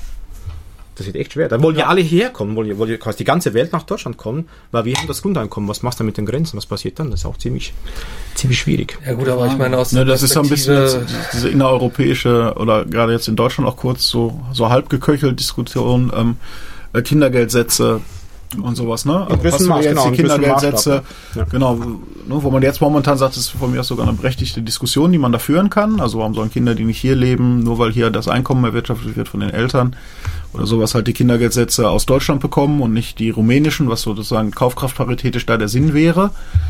Oder sowas, klar, das sind Diskussionen, die man irgendwie führen kann, Ja. weil man am Ende halt so Grundeinkommen, wie auch so Tobin-Steuern und sowas, am Ende eigentlich keine Insellösung sind. Geht gar nicht, genau. das, muss irgendeiner anfangen und Ja. dann guckt man halt, was passiert. Und wenn so ein Experiment, sagen wir mal, auf einer Skala, die, die also jetzt gesellschaftspolitisch sozusagen eine Relevanz hat in der Größe und nicht so als Pilotprojekt, irgendwo in Südafrika gab es mal eins, richtig, ja. irgendwo sowas so mit tausend Leuten und so, wir gucken mal und tralala. Ähm, wenn man in einer, in einer Großfläche sieht, dass das funktioniert, dann springen natürlich auch Leute auf. Aber das sind natürlich aber genauso Kämpfe, wie sie dann auch zwischen Sozialismus und Kapitalismus stattgefunden haben. Absolut. Ja, aber ich meine, was ich halt an dieser ganzen Grundeinkommensdiskussion problematisch finde, ist, ich meine, man, man setzt das dann halt irgendwie fest und man sagt dann halt, was weiß ich, für ein menschenwürdiges Leben in Deutschland braucht man, was weiß ich, 1000 oder 1200 Euro im Monat netto irgendwie. Und dann kann man irgendwie an der Gesellschaft teilhaben und so. Wenn man jetzt sagt, okay, das ist jetzt der Grundstock, auf dem alle irgendwie existieren, erstmal, plus das, was sie sich dann noch irgendwie obendrauf erwirtschaften. Ich glaube, dass das einfach ähm, den, den, das, das untere Niveau zwar ein Stück weit anhebt, aber wahrscheinlich dann einfach inflationär landen wir dann in, in fünf Jahren wieder auf der gleichen Situation wie jetzt. Also dass dann halt diese 12, 1200 Euro eben der Hartz-IV-Satz sind.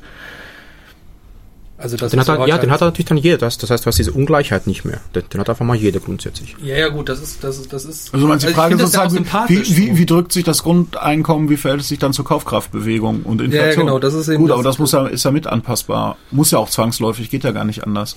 Genau, aber ich, ich befürchte, das ist, äh, wenn man das noch als Feedbackschleife denkt. Ja. So, in, in dem Moment, wo mehr Kaufkraft da ist, rein, rein monetär, habe ich auch die Möglichkeit, höhere Preise zu verlangen. Die verlange ich dann, damit sind dann die reelle Kaufkraft wieder. Das muss auch so Ja. sein. Das, das ist das, was hier übrigens in Deutschland falsch läuft. Wir haben hier eine Produktivitätssteigerung, die ist ziemlich massiv, aber keine Lohnsteigerung. Das ist das Problem. Deswegen haben wir überhaupt diese, diese Armutsschere. Die wäre gar nicht da. Wenn, und deswegen haben wir auch, auch die Euro-Krise. Wenn Deutschland die, die, die Löhne so angehoben hätte, äh, prozentual wie die Produktivitätssteigerung gewesen wäre, hätten wir hier viel höhere Löhne, mehr Kaufkraft, würden die im Ausland mehr kaufen, denen würde es besser gehen. Diese ganze Spirale kommt alles, meiner Meinung nach, aus, aus Deutschland. Das, das ist vollkommen nicht, was du sagst, aber das ist nichts Negatives. Lohnsteigerung aus Kaufkraftgründen ist völlig logisch. So funktioniert die Wirtschaft. das das kannst du, das kannst du nach oben bis da, da gibt es keine Grenze nach oben. Deswegen gibt es auch Länder wie die Schweiz, da verdient jemand 10.000 für den gleichen Job, den jemand hier, äh, für den jemand hier 2.000 kriegt. Und der Schweiz geht's ja besser, obwohl der Lohn so hoch ist, weil die Kaufkraft ist größer, die Binnennachfrage ist massiv größer. Die Produkte, die hergestellt werden, sind qualitativ hochwertiger. Sie haben viel, viel mehr Geld für die, für die Bildung. Irgendwie achtmal mehr als Deutschland ausgibt, so ein kleines Land, haben irgendwie hundertmal mehr Patente. Das ist nur, weil mehr Geld da ist. Wert, also Geld in Sachen, also Geld quasi als äh, wie soll ich sagen, Sch- schwer zu sagen, dass das nicht zu, zu abstrakt klingt. Sie haben nicht mehr, nicht mehr monetäre Kraft, sondern einfach mehr, mehr Leistungsgeld. Also wenn jemand 10.000 verdient, kann halt 3.000 für die Ausbildung seines Kindes ausgeben. Zum Beispiel in den USA. Das kann hier niemand machen. Dann hast du schon einen Vorteil. Wenn ich jetzt in der Schweiz 2.000 ähm, Schweizer Franken oder Euro Grundeinkommen kriegen würde, würde ich morgen dahin reisen. Und das ist nämlich das, das was du sagst, das ist das Problem. Könnte mit dem 2000 Grundeinkommen aber regelmäßig hier in Deutschland ein bisschen rumlümmeln und wäre hier der Pascha. Deswegen funktioniert das halt leider nicht als Insellösung. Das ist eben das Also Problem. zumindest halt nur in einer gewissen Fristigkeit mit einem gewissen. Toleranzwillen, den man dann haben muss dazu. Und da müssen Ja, Europa erstmal viel, viel eng zusammenkommen und, und, und das ist vielleicht mal als europäisches Zukunft, das wird halt so schnell nicht klar. Leider. Ja gut, obwohl auf auf der anderen Seite Preissteigerungen und so weiter, das würde ja, da also ich sag mal, Inflation würde uns ja gerade eigentlich helfen. Ne? Also wenn wir ja. wieder Ja, sagen, klar. irgendwie, wir haben zu viel Kapital, was halt irgendwas macht, dann wäre ja eine Inflation erstmal gut. Naja, Ja, im Prinzip ein passiert da natürlich auch was, was so auch so ganz klassisch wieder äh, Knappheit von Gütern ist, nur dass man Geld jetzt als gut betrachtet. Ne? Dadurch, dass sich Geld sozusagen in seinen eigenen finanzwirtschaftlichen Kreislauf zurückzieht, wird es halt in dem, was der normale Tauschwert-Waren-Kreislauf ist, auf der anderen Seite halt immer knapper. Dadurch Ja. wird Geld im, im Kern der Sache wertvoller an sich. Mhm. So. Da macht aber die, Und das die, muss an irgendeiner Stelle halt halt brechen, weil da gibt es Ja. die zwei Varianten, entweder mehr Geld auf dem Markt zu tun, sozusagen, oder halt für billig auf dem Markt zu tun. Ja, das ist ja gerade der genau, Kurs- das ist halt jetzt der Run sozusagen und irgendwie muss man ja gucken, wie man halt die Kohle sozusagen aus diesem Vermögensthema rauskriegt. Na, das, Ja. Dafür Was war ja ja immer der, der, der Staat auch zuständig. Der Ja, das war sein Job. Genau, das macht aber der, der deutsche Staat macht das ja eben jetzt im Moment nicht mehr. So seit Jahren nicht mehr. Obwohl jetzt eigentlich die, das Geld umsonst ist oder sogar mit Negativzinsen du belohnt wirst, wenn du Kredite aufnehmen würdest, haben wir hier die auf keinen Fall Verschuldungsdebatte. Das ist völlig absurd. Weil wenn jetzt, wenn jetzt irgendwie Schäuble sagt, das Geld ist umsonst, ist ja umsonst. Du kriegst umsonst Kredite. Das heißt, Ersch- Verschulden ist völlig egal, weil der Zins das nicht mehr aufbläht, was jetzt die Zukunft der Generation angeht, könnte man Deutschland erstmal komplett modernisieren, so ein paar Jahre aufholen, technologisch, aus, im, im Bereich Ausbildung, ja, Infrastruktur, überall. da hättest du die Inflation schon. Dadurch, dass du halt den Markt anheizt, das macht jetzt eben Trump. Deswegen, ich bin jetzt auch nicht sicher, aber es könnte natürlich auch positiv sein, dass er sagt, ich werde mal Milliarden in die Infrastruktur einfach mal buttern, das soll aber alles von Amerikanern gemacht werden. Straßen, Brücken, Eisenbahn, alles mögliche. Scheißegal, ich druck mein, mein Geld sowieso selbst. Es ist nämlich auch so. Wir drucken das Geld sowieso selbst. Das ist ja Ja, offensichtlich da. ja, ja, das ist ja, das ist, das, das stimmt schon. Also die, diese Schäuble-Politik, wo ich auch nicht so richtig verstehe, wo die herkommt. Ich auch nicht. Ich, Die schwarze Null. Ich weiß es nicht. Ich Das sehe ist, aber auch, das ist aber auch so ein religiöses Momentum, oder? Ja, So. ist Also ich meine, ja, äh, also auch diese diese ganze Austeritätskiste, die dann auch in Griechenland gefahren wurde und so, äh, so nach dem Motto, wir wir kloppen jetzt einfach mal alles auseinander, um zu schauen, dass dann irgendwie am Ende irgendwelche Schulden zurückgezahlt werden, von denen wir sowieso nicht mehr aus, davon ausgehen, dass sie macht, zurückgezahlt macht doch werden können. Sinn. Ich verstehe, ich verstehe es auch nicht. Das ist eine So, statt zu sagen, irgendwie, äh, äh, ne, ja, hallo Griechenland, wir geben jetzt, wir geben dir jetzt nicht Geld, mit dem du unsere Banken bedienst, sondern wir geben dir jetzt Geld, damit du Straßen baust und, und Ja, aber das, Leute ist ja- das ist eine ausbildest. Perspektive, die Griechenland mit einbezieht. Das ist ja auch nicht sonderlich deutsch. Ja, gut. Ne? Also wenn, wenn man natürlich ganz pur sozusagen diese deutsch-nationale, uneuropäische ähm, Perspektive da einnimmt, dann sieht die natürlich so aus. Ja, aber wir, wir, wir sind doch, wir sind doch die besseren Europäer. Ja, genau. Das ist genau das Argument. Wir sind doch die besten Europäer. Die Fleißigeren wir, auch. Wir, wir bürgen da ja auch für irgendwas. Vielleicht. Nur ob wir da vorher irgendwie mit Warenströmen uns, als es dann irgendwie in Griechenland ernsthaft sozusagen äh, losging, ob wir da dann irgendwie endlos Geld rausgezogen haben ja auch irgendwie und Siemens sich auch fröhlich mit fröhlichen Bestechungsdingern da riesen Infrastrukturtüten ans Bein gebunden hat und sowas irgendwie, das spielt ja in der Diskussion überhaupt keine Rolle mehr. Ja, aber das ist halt ein, das ist halt ein Problem. Da sehe ich uns dann, um jetzt mal so den Kreis, um diese ganze Hm. Geschichte zu, so uns jetzt als Kulturschaffende vielleicht auch irgendwie so ein bisschen in der Pflicht, das mal zu thematisieren in irgendeiner Form. Also was wir hier Also ich weiß nicht, ob man so Sachen tun. so, so Also ich glaube, dass man sich davon hüten muss, sozusagen so Sachen auf so konkreten Beispielen ganz hart am, am Thema aufzuhängen. nee, das kann man in so Formaten wie diesem hier machen. Ja, genau. Ich glaube eher, dass das so in dieser ganzen Kunstkultur, da muss es eben tatsächlich mehr um Haltung und solche Sachen gehen. Ne, da, da sind so Themen insgesamt irgendwie zu diskutieren. Ne? Also es gibt natürlich politisches Liedermaching, ne? dann kommt dann Konstantin Wecker und sagt, irgendwie schaut, sie haben Amadeo erschlagen, das ist natürlich an so einem Ereignis aufgehängt. Ähm, ich weiß nicht, ob uns das jetzt, also sozusagen als uns Vieren irgendwie so gut steht oder ob das irgendwie der Topic der Zeit ist. Jetzt gar nicht im Sinne von verkaufen, vermarkten oder irgendwas, sondern ich glaube auch so rein irgendwie kulturell erreichen. Genau, also mag man irgendwie so ein schönes Buzzword mal eben irgendwo schön benutzen für solche Zwecke, um sich Gehör zu verschaffen.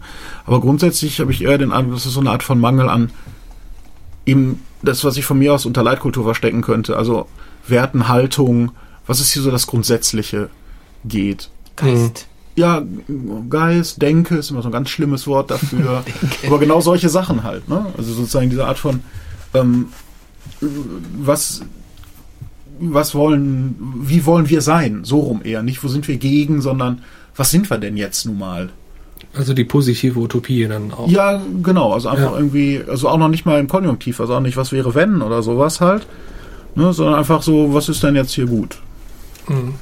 Oder sowas. Und das sind so, also wirklich eher so ganz allgemeine, fast gefühlige Sachen.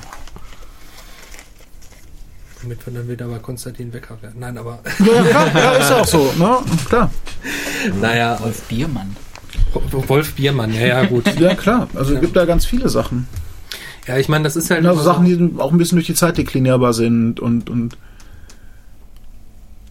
so. Also man darf das auch nicht so hyperakademisieren. Ne? Das wird natürlich auch echt schlimm in Musik. Da kann man, da kommt man echt in, in komische Sachen. Das gibt's dann Sparten, wo das gut geht, von mir aus. Ja, es gibt ja immer dieses, dieses Beispiel von Luigi Nono. Das ist ja so ein ähm, sehr, sehr ähm, ich glaube sogar Kommunist, Mhm. Komponist aus Italien, der dann angefangen hat, ähm, die, Genau. die Abschiedsbriefe von. Kleines Quiz. Ich weiß gar nicht, was man da verschenken kann. Es gibt tatsächlich in Roter Sandstück Luigi Nono Samples. In zweien.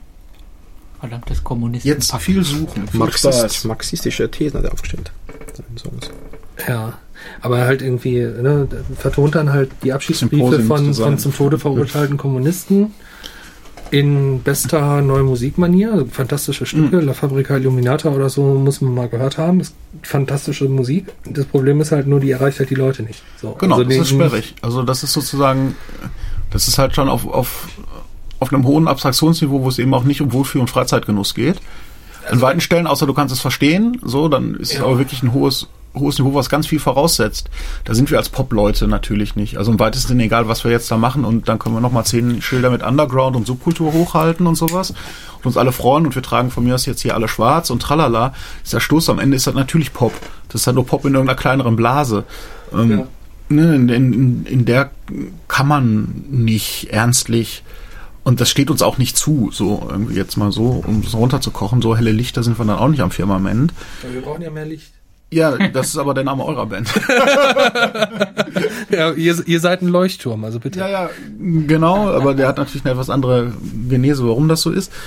ähm, sozusagen, also da geht's ja nicht um raus Sending a Message to the World und so. Das ist ja irgendwie nicht der, der Punkt der Band gewesen, sondern da ging's ja immer eher um ähm, ähm, sozusagen diese, diese Art von Widerstand gegen Naturgewalt. Das ist einfach halt ein schönes Bild. Ne, also es ist eher nach innen reflektierte, was machst du, während du drei, vier Wochen in diesem beschmierten Leuchtturm auf einer Sandbank sitzt, du hast doch nicht mal eine Insel um dich rum.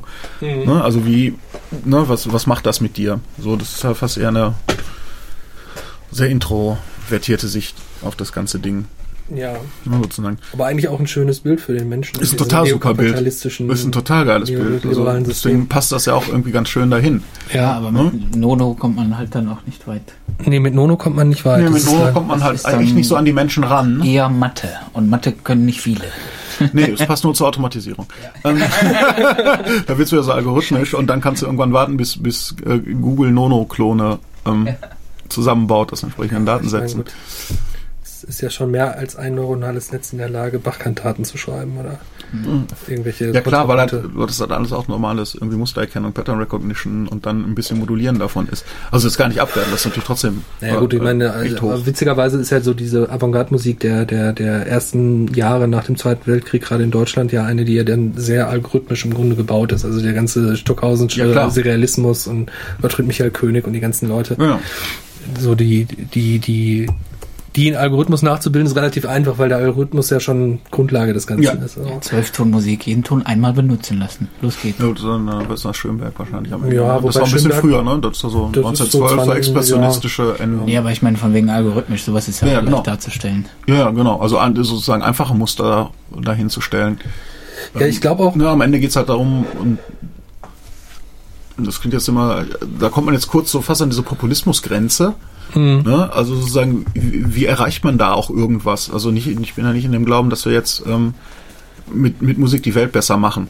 Das ist ja nicht so ganz machbar, sagen wir es mal so.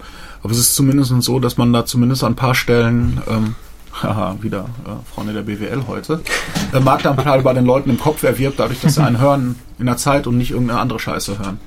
Ja, und da kann man, das ist schon mal so ein Mindestlevel, was Zufriedenheit erzeugt. Also irgendwie jeder, der von mir aus, ähm, keine Ahnung, um es jetzt egoistisch zu halten, irgendwie eine roter Sandplatte hört, ähm, hört in dem Moment keine ähm, Screwdriver oder andere Nazi-Band. Das ist ja schon mal echt gut. Das ist schon mal ein guter Anfang. So. Ich, bin da, ich bin da ziemlich radikal.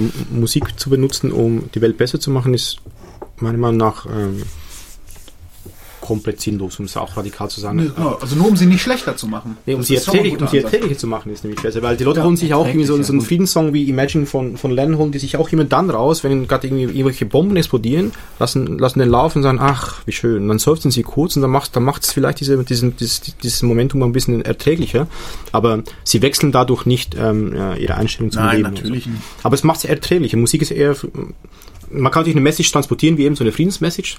Das sollten wir auch teilweise tun, statt irgendwelche Hassbotschaften und von mir aus auch dummschlageresk irgendwelche Hopsasa, Mallorca tanzen. Auch das hat seinen Sinn. Man darf das gar nicht irgendwie minder bewerten, weil auch das trägt dazu bei, dass gewisse Momente im Leben erträglicher sind. Von daher ist vielleicht ein bisschen, ähm, jetzt nicht so intellektuell ist auch ein gesehen. bisschen vermessen. Genau, Aber- aber das wäre vermessen. Ja, ich sehe mich jetzt auch nicht so als, ähm, als Botschafter von irgendwas. Man kann ihm, man, man, man hat das Medium, das ist ja ein Geschenk, dass wir das Medium haben, das hast du sonst vielleicht nicht als Privatmann. Aber ähm, dass wir die Welt besser machen können, dann durch. Da, da Ja, mit dem Botschafter bin ich natürlich schon auf ein bisschen anderen, auf einem anderen Trip, allerdings allerdings nicht auf so einem intellektuellen. Ähm, ähm, da geht es dann aber auch so ein bisschen um Haltung und Attitüde gegenüber dem, was man tut, irgendwie sozusagen. Ne? Also es gibt natürlich schon, also es gibt bei der Musik immer den Level gefällt mir, gefällt mir nicht.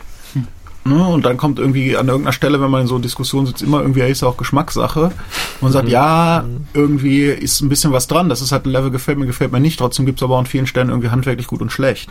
Also da gibt es ein gewisses Niveau drin. Und mir gefallen auch Sachen, die natürlich handwerklich unerträglich sind in Wahrheit, die aber dann auf irgendeiner anderen Ebene irgendwas unfassbar Geiles haben. kreativ. Ja, oder irgendwas, nur was der Teufel. Dann gefällt mir halt irgendwie die wahrgenommene Haltung. Also ich bin ja immer noch ein großer Freund von instrumentaler Musik. Ähm, Ja, ja, ne, weil ich bei dir.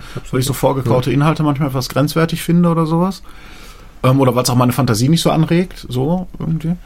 Aber Fantasie anregen ist ja vielleicht auch der Punkt, weil, also ich meine, Antworten zu geben über Musik ist ja sowieso erstmal schwierig. So, wenn dann geht das halt finde auf einer textlichen Ebene so. Genau. Ähm, aber ich glaube schon, dass man mit den, wie du schon sagst, mit den richtigen Fragen und vielleicht auch mit so ein paar Gedankenanstößen schon was in Bewegung setzen kann. Hm. Ja, da geht's aber auch manchmal halt nicht um die konkrete Frage, sondern auch um den Vibe. Ich habe letztlich ein Interview, dir hatte ich das geschickt und Tom auch, ähm, mit Cornelius Harris nochmal gehört. Der ist Labelmanager von Underground Resistance. Der hat dann irgendwie ein bisschen über Detroit Technogenese und bla bla bla, wie das früher so alles war. Und hatte dann halt immer erzählt, wie das halt zu Zeiten, ähm, so Anfang der 90er, Ende der 80er, was dann halt so war. Also Lebenserwartung von Schwarzen in Detroit war irgendwie bei 35 Jahren. Also alles völlig obskure Werte. Irgendwie, das war so alles ganz schrecklich. Und er sagt, zu der Zeit kommen dann aber Nummer wie Inner City, Big Fun und Good Life auf den Tisch. Ähm, und sagt, naja, die, die Nummern sind halt so untötbar, weil sie irgendwie so eine positive, eigentlich Zukunft hingebracht haben und die Nummern werden praktisch immer Zukunft sein. Das ist natürlich echt eine positive Kraft, die ich da auch gut nachempfinden kann. Ne? Also, also ich habe das vorher nie begriffen. Ich glaube auch nicht, dass es jetzt so eins eins so ist. Aber diese positive Kraft, die von so Tracks für viele Leute und natürlich wahrscheinlich in Detroit selber auch für viele, obwohl die Nummern da gar nicht so richtig erfolgreich waren, ähm, von sowas ausgeht, das sind natürlich Sachen, die auf einmal in der Musik irgendwie einen einen Sinn machen. Also weswegen ich auch immer ein bisschen ein, ein Gegner von der ganzen äh, Horror, es ist alles so Schlimmfreude im, im Düster-Elektro war. Ja, gut, weil die sich ja dann auch wieder auf ganz anderen Scheiß bezieht. Ne? Ja, und, und weil das natürlich auch so ein selbstbeschleunigendes Leiden ist. Ne? So, also, Gut, aber das ist düster. Ne? Also, ja, ja, das ist düster, da ist natürlich immer, immer diese Liebe zu diesem Ganzen, es ist alles so schrecklich und sowas drin und, und wir in unserer Blase, hier ist irgendwie schön und aber trotzdem trist Mhm. und sowas, da ist natürlich irgendwie ganz viel dran. Ähm, Ja, aber auch das ist eine, eine Form von, äh, von, er- von, von Erträglichkeit. Also Ja, klar, einige, einige ertragen halt die Welt in, in, in eine melancholischen Blase, wie du sagst. oder Lethargie oder Genau, und Hinnahme andere- sozusagen, und andere halt Passivität. in äh, Big Life und, und alles ist happy, obwohl es gar nicht so ist. Deswegen Ja, ja, genau, das- aber das ist sozusagen was, wo man denkt, irgendwie, das, das, das macht zumindest irgendeine Form von einem Zukunftsbild auf, Ja. die immer noch irgendwie aktuell ist. Und zwar immer sein Also, Wesen. also gar nicht ein Song, der über eine Ja. Positive, konkrete Zukunftsausprägung geht. Also wie in fünf Jahren oder egal, in der Zukunft ist alles rosa, was irgendwo mal eintreten kann, dass alles rosa ist. Ähm, sondern einfach nur, es gibt eine bessere Zukunft. Punkt. Genau, wie Imagine. So, Imagine das ist das Ende. Paradebeispiel. Genau, Imagine ist auch so ein Ding, wir malen da Wort, irgendwas ja. hin. Ja, ja. Das ist irgendwie so hyperrealistisch Mhm. und, und so supervisionär, nach irgendwo in utopistisch, dass es sowieso nicht so pur erreichbar ist mit hohen Wahrscheinlichkeiten. Deswegen Ähm, auch ständig aktuell. Aber deswegen ist es immer aktuell. Und das ist natürlich eine Qualität, die ist echt erhaben in Musik. Das muss man schon irgendwie feststellen. Ja. Also wenn man sowas erreichen könnte, ist es das, was irgendwie eine geile Mission ist, finde ich. Sowas, sowas, da bin ich voll bei, bei euch. Also irgendwelche äh, krassen Messages, so soll es und muss es und Ja, so wäre es besser. nicht.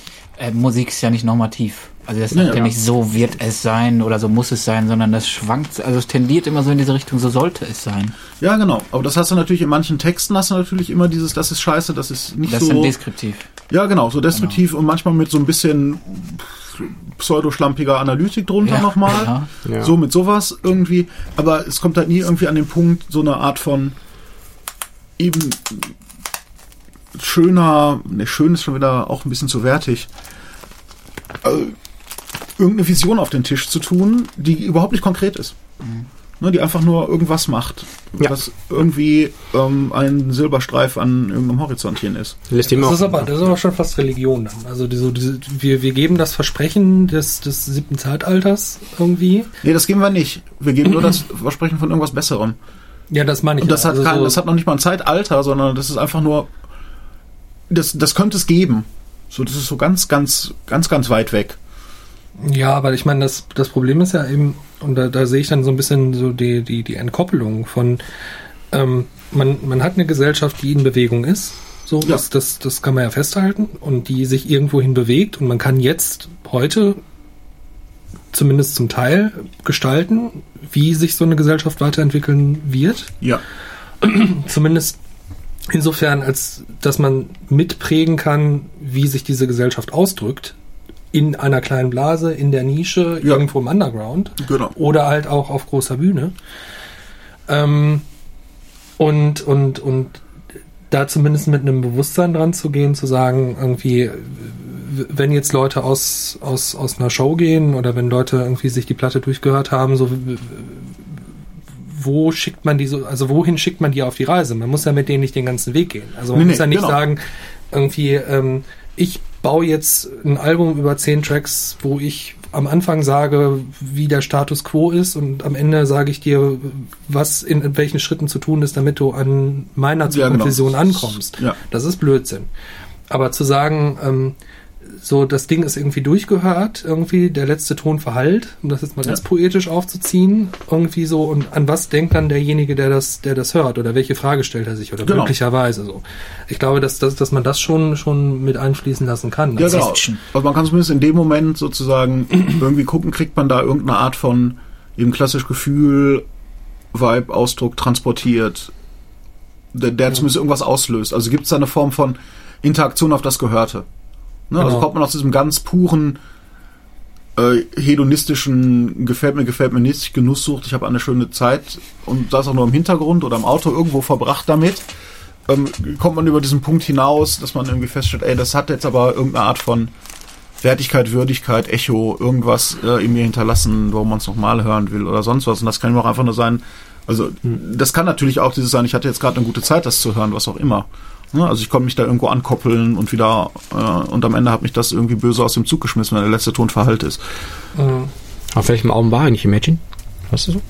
Das ist ja schon Lennon-Solo-Nummer, ne? Das ist keine Beatles-Nummer. Ich bin, im, ich bin jetzt im, im, im Lennon-Repertoire überhaupt nicht firm. Bestimmt im Yoko Ono Geist entstanden. Kannst du davon ausgehen. Äh, Da gab es ja viele Geister, die sie riefen. kurz, ähm, gef- Zitate-Mashup, Zitate-Mashup, Zitate Dafür kriegst du nachher äh, ein Gefällt- Falafel umsonst. gefällt mir nicht, gibt's ja gar nicht nochmal. Also ich muss da gerade die ganze Zeit dran denken. Gefällt mir nicht, sagt das eigentlich jemand dort? Also man, es ist ja nicht vorgesehen, dass man gefällt mir nicht anklickt. Nee. Entweder du lässt es oder du machst Shit, Shitstorm. Gefällt mir oder Shitstorm. Oder du hast einfach null gefällt mir. Ja, Shitstorm ist Gefällt auch mir, der egal. Shitstorm. Genau. Drei äh, Stufen. Wobei, wobei egal halt auch ein sehr individuell, wir hatten das Thema letztlich mal, Totale Trigger. Abstra- totale ja, ja, Abstrafung also man, das ist natürlich noch schlimmer als der Shitstorm, Ja. weil das heißt irgendwie, das was ich tue, Du holst mich nicht ab. ja, es hat noch nicht mal, es hat noch nicht mal eine, also es hat maximal eine Indifferenz Ja. oder halt, also auf jeden Fall, es hat null Relevanz, es interessiert niemanden, also ich glaube, es gibt irgendwie, also eine, ein Facebook-Post ohne Like ist noch deprimierender als ein Freizeitpark im Winter. Es ist, es ist Also ist- Phantasialand es ist Wintertraum. Es Also- es ist eine Abstrafung Ja, ja. sondergleichen eigentlich, ja.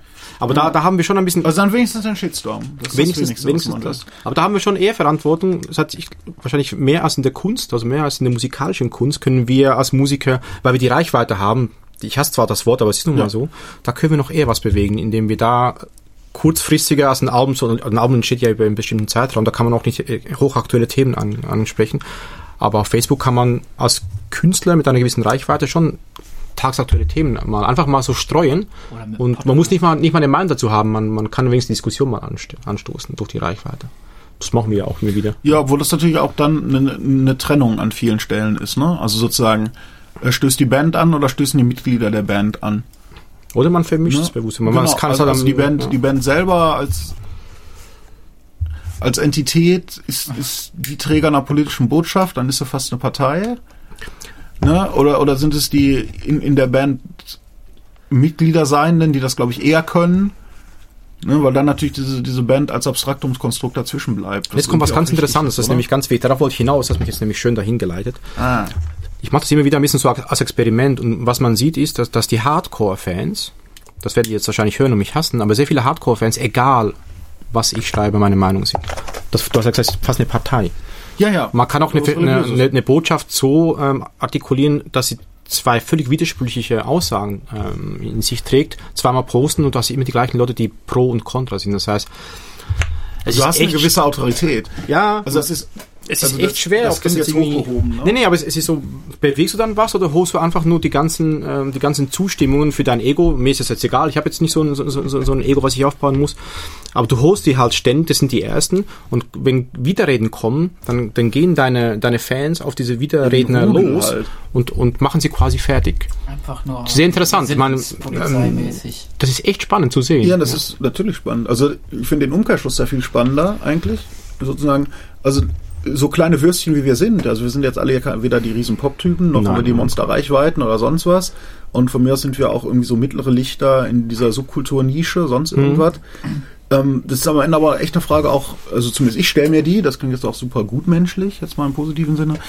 Ähm, man hat da natürlich auch irgendwie eine gewisse Form von Verantwortung. Das wollte ich mal Ne? sagen. Also was, Ja. was erzähle ich den Leuten, in welcher Rolle?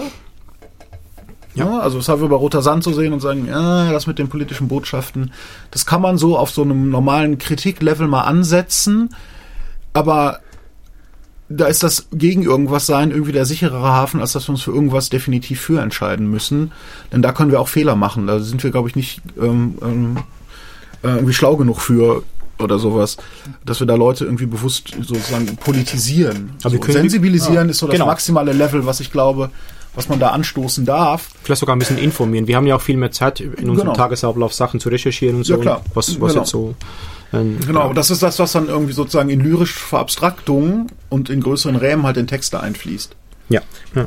Ja, wobei ich aber auf der anderen Seite dann wieder so den Punkt sehe, dass ähm, ich, ich glaube, man sollte sich da nicht zu klein machen. Also ich meine, wir jetzt als also mit, mit den Platten, die wir verkaufen, eher noch viel mehr als, als, als äh, Benjamin und ich, äh, die, die ja noch gar keine Platte fertig haben ja. in dieser Formation. Wir Aber unterstützen euch da drin in der Gesinnungsfindung. Ähm, äh, genau, wir, wir sind ja, ja quasi auf so, so ein bisschen auf einer Reise dahin äh, zu überlegen, was kann denn eigentlich was, was, kann denn eigentlich politische Musik? Und ich glaube, dass, dass da doch noch ein bisschen mehr drin steckt, als man so wahrhaben. Ich glaube, da steckt mehr drin, wenn man weniger nachdenkt. Also ich glaube, das ist sozusagen eine politische Botschaft in, in Musik eben dann auch mit, mit entsprechender Attitüde vorgetragen muss, werden muss. Ne? Also da ist sozusagen so ein Atari Teenage Riot Ansatz. Irgendwie, der ist irgendwie total dufte. Ne? Weil, Der weil ist mir wieder zu, zu Punk und zu ja, simpel. der ist, der ist, der ist aber schön dagegen- simplifiziert und macht halt so ein aufreißerisch dagegen auf und das kann dann Teil einer Haltung sein. Ja, aber Ne? dagegen Ich glaube, es ist nicht ist die halt- eigene Haltung, es ist ein Teil von Haltung, was man Ja, anbieten kann. ja, ja, wobei auf der anderen Seite, ich meine, was ich halt auch immer noch sehe, ist so ein bisschen so das Beispiel. Ne? Also ich meine, wenn ich mir jetzt zum Beispiel ähm, die auch gerne in Düsterkreisen ja auch äh, viel zitierten 80er Jahre anguckt, irgendwie so ein Frankie Goes to Hollywood, der hat eine ganze Menge getan. Zumindest Das für diese schwulen Bewegungen. Die richtig, das, Das stimmt. Ganz Ja. klar. Genau. Und, und äh, Das das, aber war ja nicht er alleine. Die hören das aber auch nicht aus den Texten.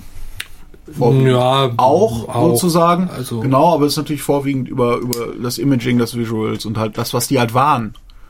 Ja, ja, die Ne? waren halt schwule ne, Musiker. Ich, ich so. oute Klar. euch jetzt mal als Heten beide sozusagen und uns wahrscheinlich auch. Ne, so, wir sind jetzt alle irgendwie heterosexuell. Wir können jetzt wenig authentisch für die Schwulenbewegung tun, außer dafür halt irgendwie sagen, eigentlich finden wir das ja total duft, aber wir können es überhaupt nicht authentisch vertreten. Also wenn wir jetzt sagen, wir vier, was ja zufällig passt, äh, wir sind jetzt Training aus Hollywood in den 80ern, wir machen das irgendwie das große Schwulenfass auf, in positiv, was ja auch irgendwie gut wäre. Aber das hätte, das, würde, das müsste verpuffen. Wir können das überhaupt nicht tragen. Wir sind das Ja, klar, nicht. natürlich. Ne, wir können nur das tragen, was wir sind. Also da sind wir auch wieder wie Politik, ne? Du meinst Tattoo. Tattoo, genau. Ja, so Glaubwürdigkeitsfallen und so ganze Quatsch. Ne? Also wir müssen schon irgendwas sagen, was wir auch sind. Ja, ja, So, und wir sehen das jetzt, äh, man, wir haben das innerhalb von äh, Roter Sand, auch in der Dreierkonstellation mit Kunden noch dabei, irgendwie viel in der Genese diskutiert und man ist da auch gar nicht so auf einen Konsens gekommen und hat es am Schluss aber doch gemacht. Ähm, natürlich ist man mit einer Platte, die irgendwie so ein bisschen äh, mit dem Kapitalismuskritik-Bötchen rumkurft. Ähm, natürlich aber echt auf einem ganz dummen Pflaster. Also wir waren auch schon davor mit der Random Resistance auf einem ganz dünnen Pflaster und sagt, ey, wir machen jetzt eine Platte, die macht irgendwie was so hier und Google ist nicht nur dein Freund, irgendwie, zumindest muss das nicht so sein und Facebook ist auch nicht nur dein Freund und sowas. Äh, ja, aber wir bewerben die natürlich trotzdem bei Facebook. Also wie gehen wir denn mit der Scheiße jetzt um? Und das gleiche ist natürlich mit so einer Capitalism-Themen das gleiche in Grün. Wir Wir machen. Kapital Kapitalismuskritik, aber es nützt uns nichts. Ne, Wir können jetzt anfangen, die Platte zu verschenken. Dafür sind wir zu klein. Das kann Trent Reznor machen, weil er sich rausnehmen kann. Dann steht der aber in der Falle, dass er sich vorher kapitalistisch gut satt gemacht hat und jetzt irgendwie fröhlich schreien kann, ha, ha, ha. Ne, Also dann ist man so auf dieser Bill Gates zum Beispiel 90 Prozent meines Vermögens. Die 10 Prozent, die da übrig bleiben, die reichen immer noch für 10 Generationen. Ne? Ja, gut, so, also da, da rennt man noch schnell so in seine eigene komische kleine Falle rein und muss dann einfach mal kurz sagen, ja, ist aber trotzdem nicht besser oder sowas, aber ist halt jetzt so. Wobei das Interessante an, an eurer Platte ist, dass, dass da doch einiges an Denkanstößen zu finden ist. Wo, wenn sich jemand die Zeit nimmt, Ah, heutzutage. Ja, nee, das, das, das ist so. Man, ähm, da habe ich ein bisschen Angst, dass heute viele Leute diesen Albumkontext nicht mehr haben, sondern sich einfach den Song rausholen, den sie gerne hören. Und dann ist der Kontext vielleicht ein bisschen weg. Aber das, das spielt jetzt in dem Zusammenhang keine Rolle. Aber es sind einige Denkanstöße drin, mit denen man sich befassen könnte. Und wenn man sich die Zeit nehmen würde, wie früher, ein Album durchzuhören, überlegen, Klar. die Texte anzuschauen, das machen heute die Leute nicht mehr so. Aber Genau, aber der umgekehrte, der umge also sozusagen, wenn man das sofort wieder kritisieren kann, was man nämlich kann, und dann ist es sogar auch berechtigt, wenn man sagt, ja Jungs, irgendwie, wenn ihr jetzt der Meinung seid, ihr habt jetzt ein Album, was irgendwie als Album Denkanstöße und im Zusammenhang irgendwie Sinn macht, also jetzt nicht künstlerisch, sondern inhaltlich, erstmal, ähm, ja dann Freunde, äh, ne, weg von den Download-Streaming-Plattformen. Tschüss, genau. Ne? Also Ja. dann unter Bin Cherry-Picking. Ja. Ne, dann macht daraus ein Album mit einem Track sozusagen. Ne? So, das Ding hat keine Indizes, keine Einzelsongs, sondern du bist gezwungen, den Kram durchzuhören, oder wenn nicht, zumindest musst du weiterhören, wenn du nicht von vorne anfangen willst. So Mars Volta So. mäßig. Ja, ja, genau, ne, wo man auch sagt so, ha, irgendwie da scheuen wir aber dann doch alle so ein bisschen opportunistisch vor, vor den Dingen und wem stoßen wir da vor den Kopf irgendwie und wie viel Prozent von unseren irgendwie Hörern, Fans, Käufern, was auch immer dann da die Kategorie ist, irgendwie achten die überhaupt auf die Texte und dann kann man noch auf das hohe Arroganz rausgehen. Ja, wie viel verstehen das denn? das ist, ja, das ist, Ja, ja, das, ist, so, ja, das ja ist so. klar, das Ja. ist halt alles lyrisch abstrahiert. Das muss man auch nicht, das kann man auch von Hörern gar nicht erwarten, dass sie sich so tief damit beschäftigen. Ich finde das nämlich auch total legitim, dass sie sagen, ey, gefällt mir, kann ich gut drauf abzappeln. So, ist ein Argument, kann man aber auch sagen, ey, dann kann ich auch den inhaltsschweren, in Anführungsstrichen halbwegs inhaltsschweren Teil auch so komplett weglassen. Da bist du die ganze Zeit in so wabbeligen Dingern, in denen man sich selber auch nur so halb wohl fühlt und dann denkt, naja, ist das jetzt der Kompromiss? Ja, das ist der Kompromiss.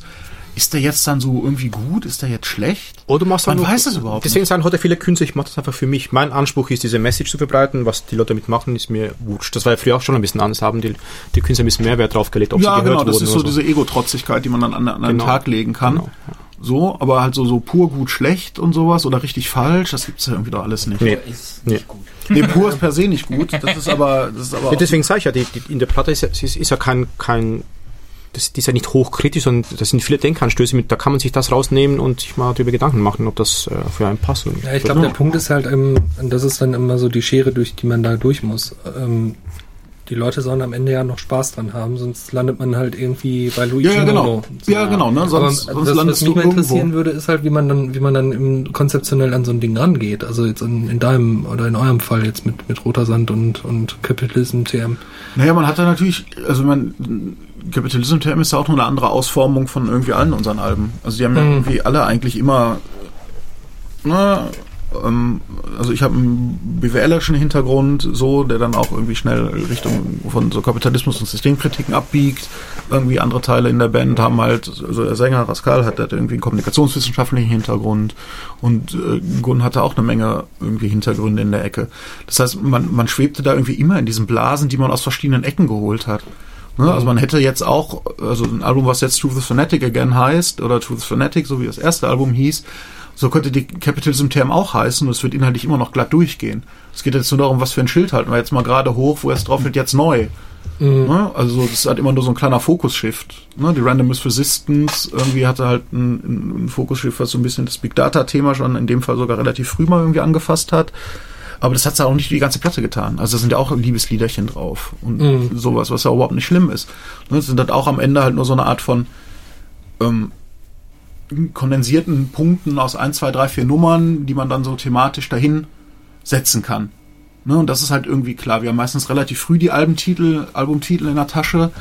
weil die halt in so normalen Unterhaltungen, wie jetzt hier auch, wir sind es jetzt dokumentiert, irgendwie wahrscheinlich, wenn man es durchhält, wird man da drei, vier Albumtitel finden. Also eine, eine schmackige Phrase, die halt gerade geil ist. Zehn Jahre lang. Ne, die geil klingt. So, ne, also Truth is Fanatic ist so entstanden als Titel. Welcome to Goodbye ist aus genau so einer normalen Unterhaltung entstanden, wo man dachte, oh, das ist aber schön gegensätzlich und ähm, äh, in sich schlüssig, da lässt sich irgendwie viel draus machen. So, und da passen irgendwie unsere Sachen ganz gut irgendwie drunter. Also seid ihr dann eher eine Konzeptband mehr, als dass ihr eure Nee, wir sind eigentlich weniger eine Konzept. Ja, aber wenn doch klar, wenn alle Alben einem Konzept unterliegen, Ja, aber sie unterliegen ja nicht einem Konzept. Also es sind Themen, die immer wieder auftauchen. Okay, ja. Ne, also diese, diese Fragen von ähm, Ich, Medium, Gesellschaft, so, ne, in diesem, in diesem Spannungsfeld spielt sich halt viel ab, weil wir da irgendwie äh, in verschiedenen Blasen viel einfach noch normal drüber reden. ja. So, und das ist halt irgendwas, was uns offenbar privat interessiert.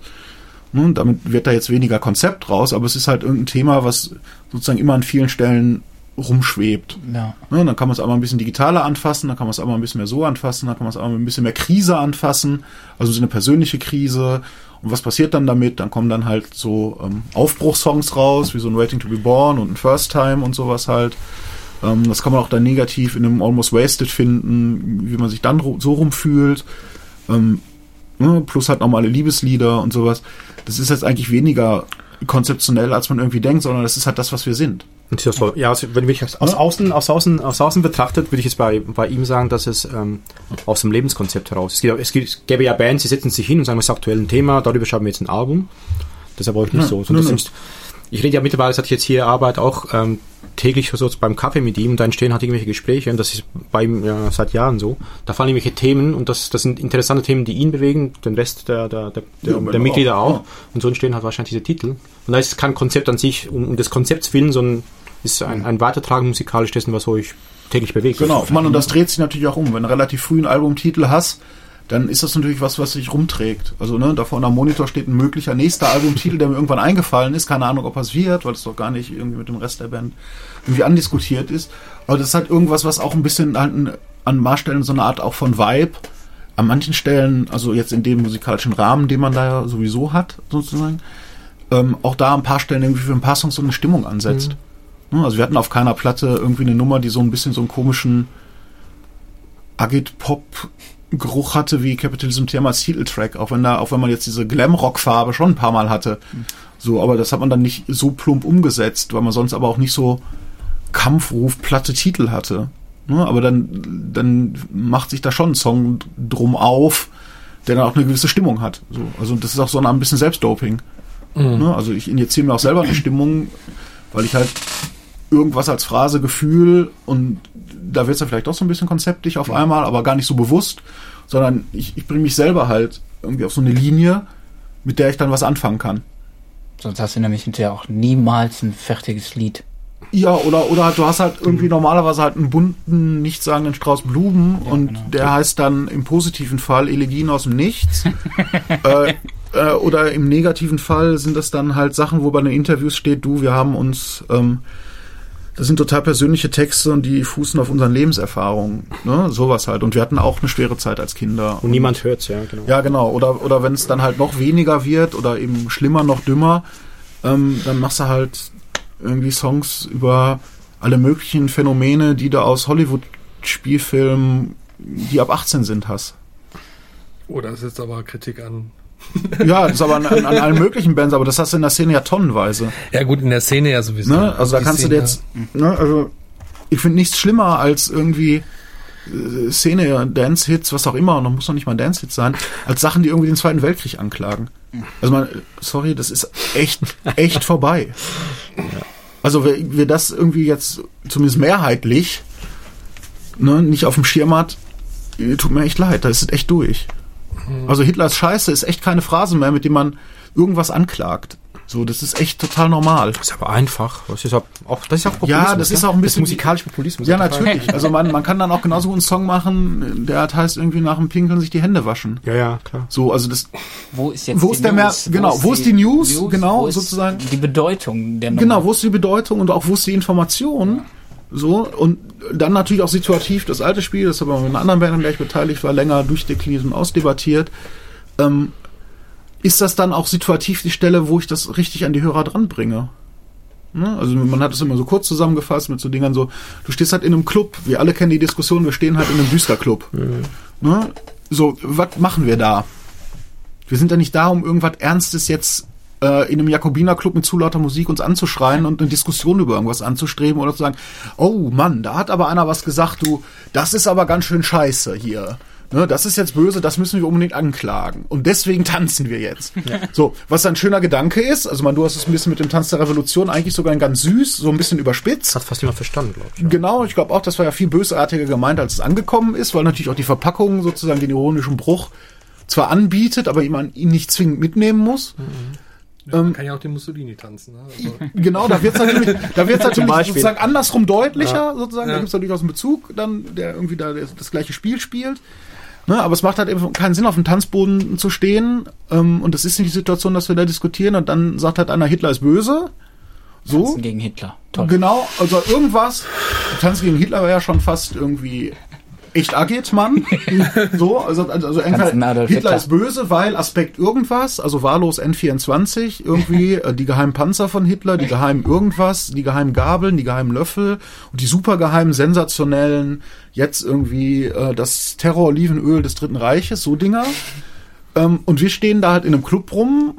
Wenn wir mögen, trinken wir Alkohol Genau. äh, und überlegen uns, ob wir jetzt, wenn wir Single sind, irgendwie einen angraben oder sonst wir eine gute Zeit haben oder ob es jetzt Zeit wäre, rauchen zu gehen oder nicht. Ja, ja, das war Ähm, auch alles schlimm. Sorry, das ist halt situativer Schwachsinn. Ne, das macht echt keinen Sinn.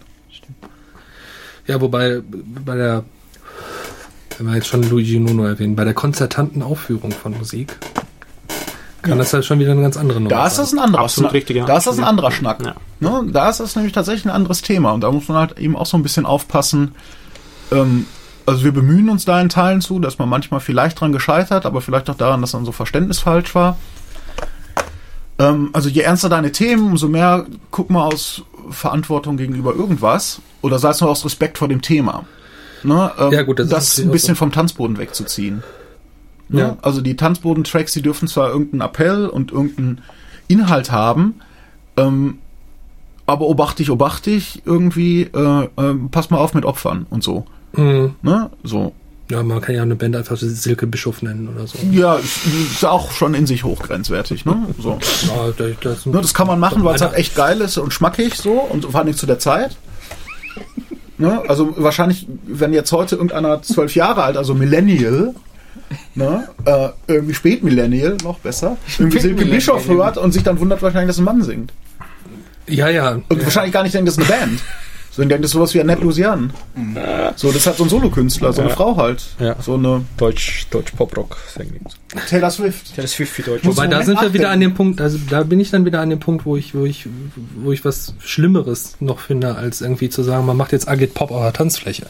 So, oder Agit Pop Zeus.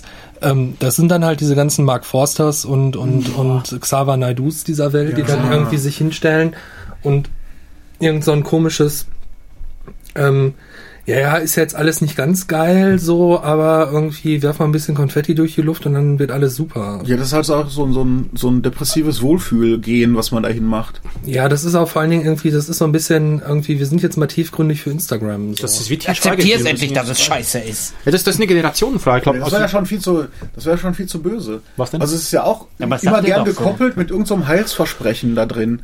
Also ganz unterschwellig. Ja, einfach durch Akzeptanz. Ne? So, ich muss jetzt noch eben hier irrsinnig große Zahl an E-Mails checken. Ach so. Es, es kaskadiert ja durch den Song. Und dann kommt's aber, ja, und dann bin ich aber wieder bei dir. Ne? Und dann kommt wieder so ein Wohlfühlauflöser. Und das hast du in allen Sachen drin. Auch von diesem, wie heißt denn der Lockenkopf hier, der das WM-Ding gemacht hat? Burani. Puran ist genau das gleiche. Ne, da sind auch immer genau solche Sachen drin. Irgendwie, das wird so ein bisschen andeprimiert und so ein bisschen so ein, so ein Hauch von, du, jetzt hier die Gegenwart, die ist auch mehr so ein bisschen grau und tristig, so, aber, Aber- und auch nicht so ganz schön. Und deswegen ist der, der Song auch so ein bisschen mehr so getragen und mollig und auch so Mittempo-Dinger. So, aber irgendwo da hinten, hinten, hinten, hinten, hinten, nicht gerade morgen, so das hatten wir in 70er-Schlagern, da geht die Sonne wieder auf. Nee, da hinten, hinten, hinten, irgendwann komme ich zu dir und wir zusammen, dann wird die Welt irgendwie total schön, wenn wir uns von der bösen Welt abkoppeln. Genau, sind ja auch so das ist so ein gefährliche Biedermeier, Cocooning. ne? Ja, natürlich, das sind so Cocooning-Jazz. Das ist aber, das ist aber, das, das ist doch im Moment so, also im Moment, das ist schon seit ein paar Jahren ein Trend. Und zwar auch bei, bei Til Schweiger-Filmen, das sind auch so, die haben noch genau diese Stimmung. Diese Til Schweiger-Filme haben ein bisschen so diese Melancholie, Sentimentalität, aber es ist irgendwie Happy End und doch ist alles fröhlich und ein bisschen Konservatismus drin, so Familienzeugs, Idylle und Liebes, Liebes, alles gut. Das ist aber auch in der Werbung teilweise, bei diesen Vodafone-Werbungen, die auch so sentimental anfangen. Ja, das hast du aber in ganz vielen Werbungen. Also diese ganzen Uruguay-Lichtwerbung. Alles das, ne, wo jetzt genau. überall ein Ja. T1-Bully, also diese ersten VW-Bullies drin auftauchen. Sentimental, genau. Ja, ja, das ist alles so ein bisschen nach hinten referierend. So früher war schön, jetzt ist nicht so schön. Ey, lass mal wieder so sein wie früher. Und bald Wo man ist denkt, besser, Was für eine beschissene Zukunft zur Hölle ist denn das, wo alles wieder weich gezeichnet äh, in 60er Jahre Autos rumfährt? Aber es funktioniert ja schein, scheinbar auch so. Also bei, bei der Vodafone sitzt ein Großvater und ja, Ja, total traurig, alle weinen und er träumt eben auch von seiner alten Zeit, wie es früher war mit den, mit den Kids und so. Ja. Und die Zukunft wird wieder so toll, weil er kann mit seiner Tochter in, in, in was ich wo, in, in, in, in Peking kommunizieren über Skype und Vodafone irgendwas. Ja klar, also das ist immer dieser tiefe Griff in diesen Erinnerungsrucksack Mhm. und da wühlen wir in dem kleinen, schlammigen, flüssigen Gold erbrochenen, was da noch da ist und was nicht ganz so fies stinkt. So, und das ist ja auch... Das gilt ja auch für die Politik, ist genau das Gleiche. Also, Sie sehen sich Ja, ja, alle im nach- Grunde- im Grunde schließt das den Kreis. Es, Ja, ja. es ist Sehnsucht nach Hause und wo man dann denkt, das war irgendwann mal ein Georg Dietz-Ding. Ich hatte das, glaube ich, auch im Rahmen mal rumgeschickt. Ähm, äh, wo es darum ging, dass du halt eine Zukunft nicht aus der Vergangenheit denken kannst. Das macht wer, keinen Sinn. wer sehen Sie? Also ich, ich kann mich ja nicht nach den 60er Jahren sehen, weil da war ich, war ich noch nicht geboren. Nach 70ern war ich viel zu jung. Mhm. Das heißt, woher kommt das? Das muss ja aus einer anderen Schicht kommen. Ja, das ist, glaube ich, ist, das weil ist die, vieles von dem, was von dem früher halt sehr positivistisch übermittelt wird von unserer Generation davor. Früher war alles besser. Ja, und wir sowas, ne? kriegen natürlich auch von mittlerweile von früher medial sehr, sehr viel mehr mit. Richtig. Aber das natürlich alles in diesen ganzen lyrischen Überhöhungen. Genau, alles Ne? völlig Also wenn wir 80er Jahre. Teenage-Filme sehen und all sowas, dann sind natürlich auch so ein paar Probleme der 80er drin, aber die sind natürlich auch irgendwie belustigt, beschönigt oder was auch immer und sowas halt. Äh, Und die Dystopien der 80er waren noch mit Science Fiction zu tun, nicht mit der Gegenwart. Da hat man dann auch so lyrisch so ein bisschen abgekoppelt und dann wieder so zurückreflektiert für die Schlauen. Fury. Ja, ja. Genau, aber natürlich haben wir natürlich ein relativ prägnant oder präzises Bild von dem, wie Vergangenheit war. Also zumindest Vergangenheit, auf die wir jetzt noch referieren können. Ne, weil die medial relativ gut aufgearbeitet ist, im Bewegtbild und allem möglichen Kram. Ähm, ne, ich glaube, das macht an ein paar Stellen schon ein bisschen was schöner. Ja, das macht was eben, das ist es. Und ja, als Kind hast du natürlich weniger Probleme. Deswegen ist das für Gar unsere keine, Generation ja. natürlich 80er natürlich total golden, weil wir waren Kinder. Wir haben uns um so eine Scheiße wie Jobs Geld auch irgendwie gar keinen Kopf gemacht. Aber wenn diese Vergangenheit medial schön gefärbt ist, dann ist sie ja nicht gut repräsentiert. Sie, sie wird wahrscheinlich an vielen Stellen auch dokumentatorisch gar nicht so schön gefärbt sein. Das kann ich gar nicht Ja. beurteilen. Aber natürlich in diesem ganzen popkulturellen oder was auch immer Verwertung. ja, Filmzeug und Verwertungs- sowas. äh, Kreislauf. genau, also in so einem verwertungskräftigen Segment ist sie natürlich ist die Vergangenheit immer etwas schöner. Ja. Natürlich. Ja, ich meine, gut, das ist ja aber auch so ein bisschen. Gesetz des Marktes dann an der Stelle. Ne? Also dann, dann, dann nimmst du halt Vodafone oder oder also diese ganzen Mutwerbespots, da hat ja auch, ich glaube, du hast mir das mal gezeigt, ich glaube, Grey Ah, das haben ist da ein mal dieses, Zusammenschnitt, wo man die Texte mit den Bildern. genau, Ja, genau. also nur weil man das jetzt halt nicht sehen kann im Podcast, irgendwie das werden halt diese Mutwerbespots genommen und die Tonspuren von anderen Mutwerbespots drüber gelegt und. Ah, Genau, zufällig. Ja. Genau, dieses, dieses, äh, wie ist das denn nochmal? Werbemash-up. Irgendeinen Namen für, Mashup, den genau. ich nicht weiß. Genau, irgendwie. Aber die, die, diese, diese Geschichte, das ist halt klar, ne? Ich meine, wenn ich was verkaufen will und ich will das irgendwie emotional aufladen, und das ist ja im Grunde der, das, das Ziel von all dem. Ja. Das ist ja eigentlich das Ziel von Werbung generell. Zumindest seit den 90ern oder so. Früher war natürlich Werbung irgendwie ganz anders gebaut. ja, Ja, also es gab ja schon eine Zeit, wo Werbung auch ähm, ähm, geschichtlich tatsächlich, also weil man es nicht besser wusste natürlich sozusagen in den ersten Schuhen, irgendwie so normal auf Produktvorteile abgestellt hat. Rauchen Nur. ist gut. Ne? Ja, oder halt Hält länger, also tut selbst besser mit. Kemmelmann und Marlboro Mann, Ja. da fing das ja an sozusagen, dass man das Rauchen irgendwie mit einem Image verknüpft hat Mhm. und sowas halt. Aber das hat es ja so in vielen tagtäglichen Gütern, der Gefahr, äh, was man so benutzt Geschenk. hat oder sowas. Ja, das war halt irgendwie äh, unsere Bratpfanne brät besser. Mhm. Ne, so, das war halt so ganz nüchtern. McDonalds ist einfach gut. Ja, aber genau. McDonalds ist ein gutes Beispiel, wie das dann halt eben so gefühlig wurde. Ne? Da Mhm. wird dann halt da diese Fam- Familienszenerie aufgemacht Stimmt, genau, und irgendwie die ganze Familie geht dann morgens um neun am Samstag irgendwie zu McDonalds frühstücken. Und, und dann, dann wird das halt eben aufgeladen mit so, so Geschichten. Ich glaube, also, Ja. dass diese, diese, diese Also da geht's dann auch nicht mal um, also es stellt sich ja zum Beispiel gar nicht die Frage, die man davor zum Beispiel bei Miracoli hatte. So das Miracoli schmeckt jetzt allen besser. Ne, McDonalds ist einfach gut. Da fällt diese Frage, schmeckt das besser? Es fällt alles runter. Es ist alles gar nicht mehr, es ist alles überhaupt nicht mehr relevant. Ja, ja. Ne, und das hast du bei Autos auch. Die sagen dann zwar irgendwie, ey, hier der neue, was der Teufel, Auto ABC, hat jetzt irgendwie, auch das hat man heute schon gar nicht mehr. Ne, hat jetzt irgendwie viel geileres ABS und das bebildert Das man. gar nicht mehr Ganz vor. selten. Das kommt nicht Mal aus, man hat einen geilen Gag. Also Nur noch Mercedes mit den drehenden Hühnern und so. Das war natürlich auch irgendwie cheeky und lustig. Sonst mehr Emotionen. So, aber ansonsten hast du mehr so, ey geil, da kannst du mit deiner Familie mit rumfahren. Das kannst du mit der anderen Karre genauso gut. Weißt du, ah, und da geht noch ein Kinderwagen rein. Das geht der anderen SUV auch rein. Aber es ist das Auto. Genau, aber es ist irgendwas und es ist irgendwie in Südfrankreich, da ist irgendwie schöner jetzt als, und wenn es Winter ist, ist es irgendwo in Kitzbühel oder irgendwas. Es geht also wirklich nur noch um so eine, Naja, also es ist nicht mehr der Audi Quattro, der die, der die, der die äh, Skischanze Schanze hochfährt, weil sonst sondern keiner das irgendwie kann, weil das Quattro-Thema halt so geil neu Genau, war. sondern es ist geht, um Image, ja. es geht gar nicht um die, um die Leistung an sich. Früher war es wirklich tatsächlich Leistung. Der, der Audi ist da hoch, das war imposant. VW war irgendwie zuverlässig. Und mittlerweile gibt es nur noch irgendwelche so, so, so weiche, weiche Themen, irgendwelche so, so, so Image-Themen. Ja, genau. Aber genau da sind wir ja auch bei dieser ganzen verprellen. politischen Genau, wollte ich gerade sagen. dann Das, schließt sich der schon Natürlich, da geht's ja genauso lang. So, und dann, und dann, also wenn man das dann noch wieder zusammendenkt, also wenn man sagt, irgendwie auf der einen Seite die, die, die, ähm, meinetwegen die AfD und ich glaube auch alle anderen Parteien, auch eine CDU und auch eine, auch, auch die Grünen und, und meinetwegen auch eine FDP vermitteln irgendwie ein Image, also ein Image im Sinne von einer Produktwelt. Ja. Also einem, einem auch Zugehörigkeitsgefühl zu einer bestimmten Blase innerhalb der Gesellschaft Genau. und so weiter. Ne? Ich bin der SUV-Fahrer, der seine Freiheit damit auslebt, dass er irgendwie mit seinem äh, 100.000 Euro Cheyenne da irgendwie durch die äh, durch die Wüste irgendwie fährt oder Das könnte ich. Oder könnte. zumindest könnte man ich das. tu's nicht, aber man könnte ja. Ja, oder auch die, ähm, die Frage, ob man ähm, jetzt mit einem Vodafone-Vertrag irgendwie plötzlich irgendwie Luftballons durch die Straße segeln sieht oder Ja, so. richtig, ja. Ähm, Und was noch der Film? wobei das, glaube ich, Telekom war.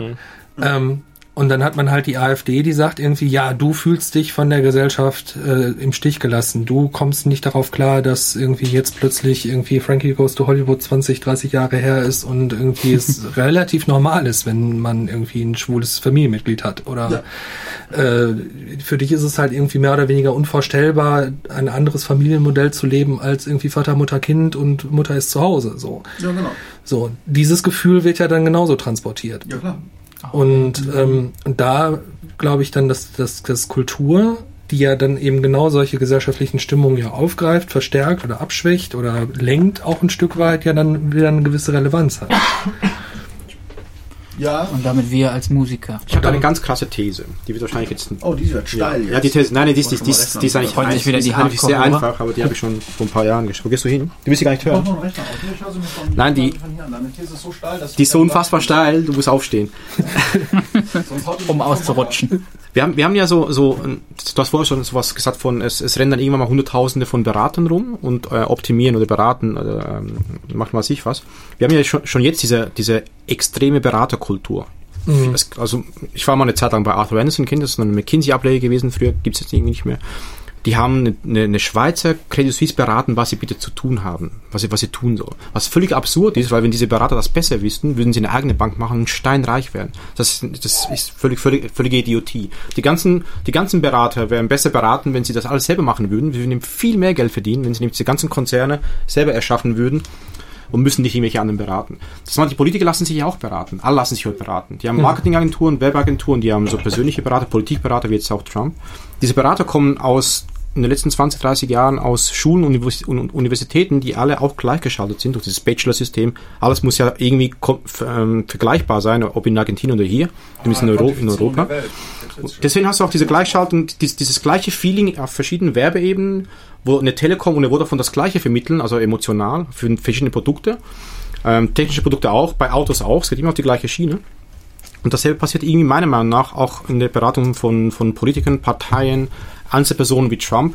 Deswegen ist das alles so gleichgeschaltet. Es kann nicht sein, dass ein Trend so schnell global so hochkommt wie jetzt, sondern das, das hat damit zu tun, dass dahinter irgendwelche, irgendwelche Leute die gleiche Trends ausmachen, weil sie auf gleichen Daten basierend die Trends versch- versuchen zu herauszufinden, zu analysieren, nicht mehr selber denken, nicht mehr selber eben Visionen aufbauen, sondern einfach basierend auf diesen ganzen Datenmengen, die eruierbar sind oder irgendwie verwertbar sind, Sch- Ra- Ratschläge und Vorschläge an diese Politiker weitergeben. Da kann es ja nur gleichgeschaltet sein. Das kann nur so passieren.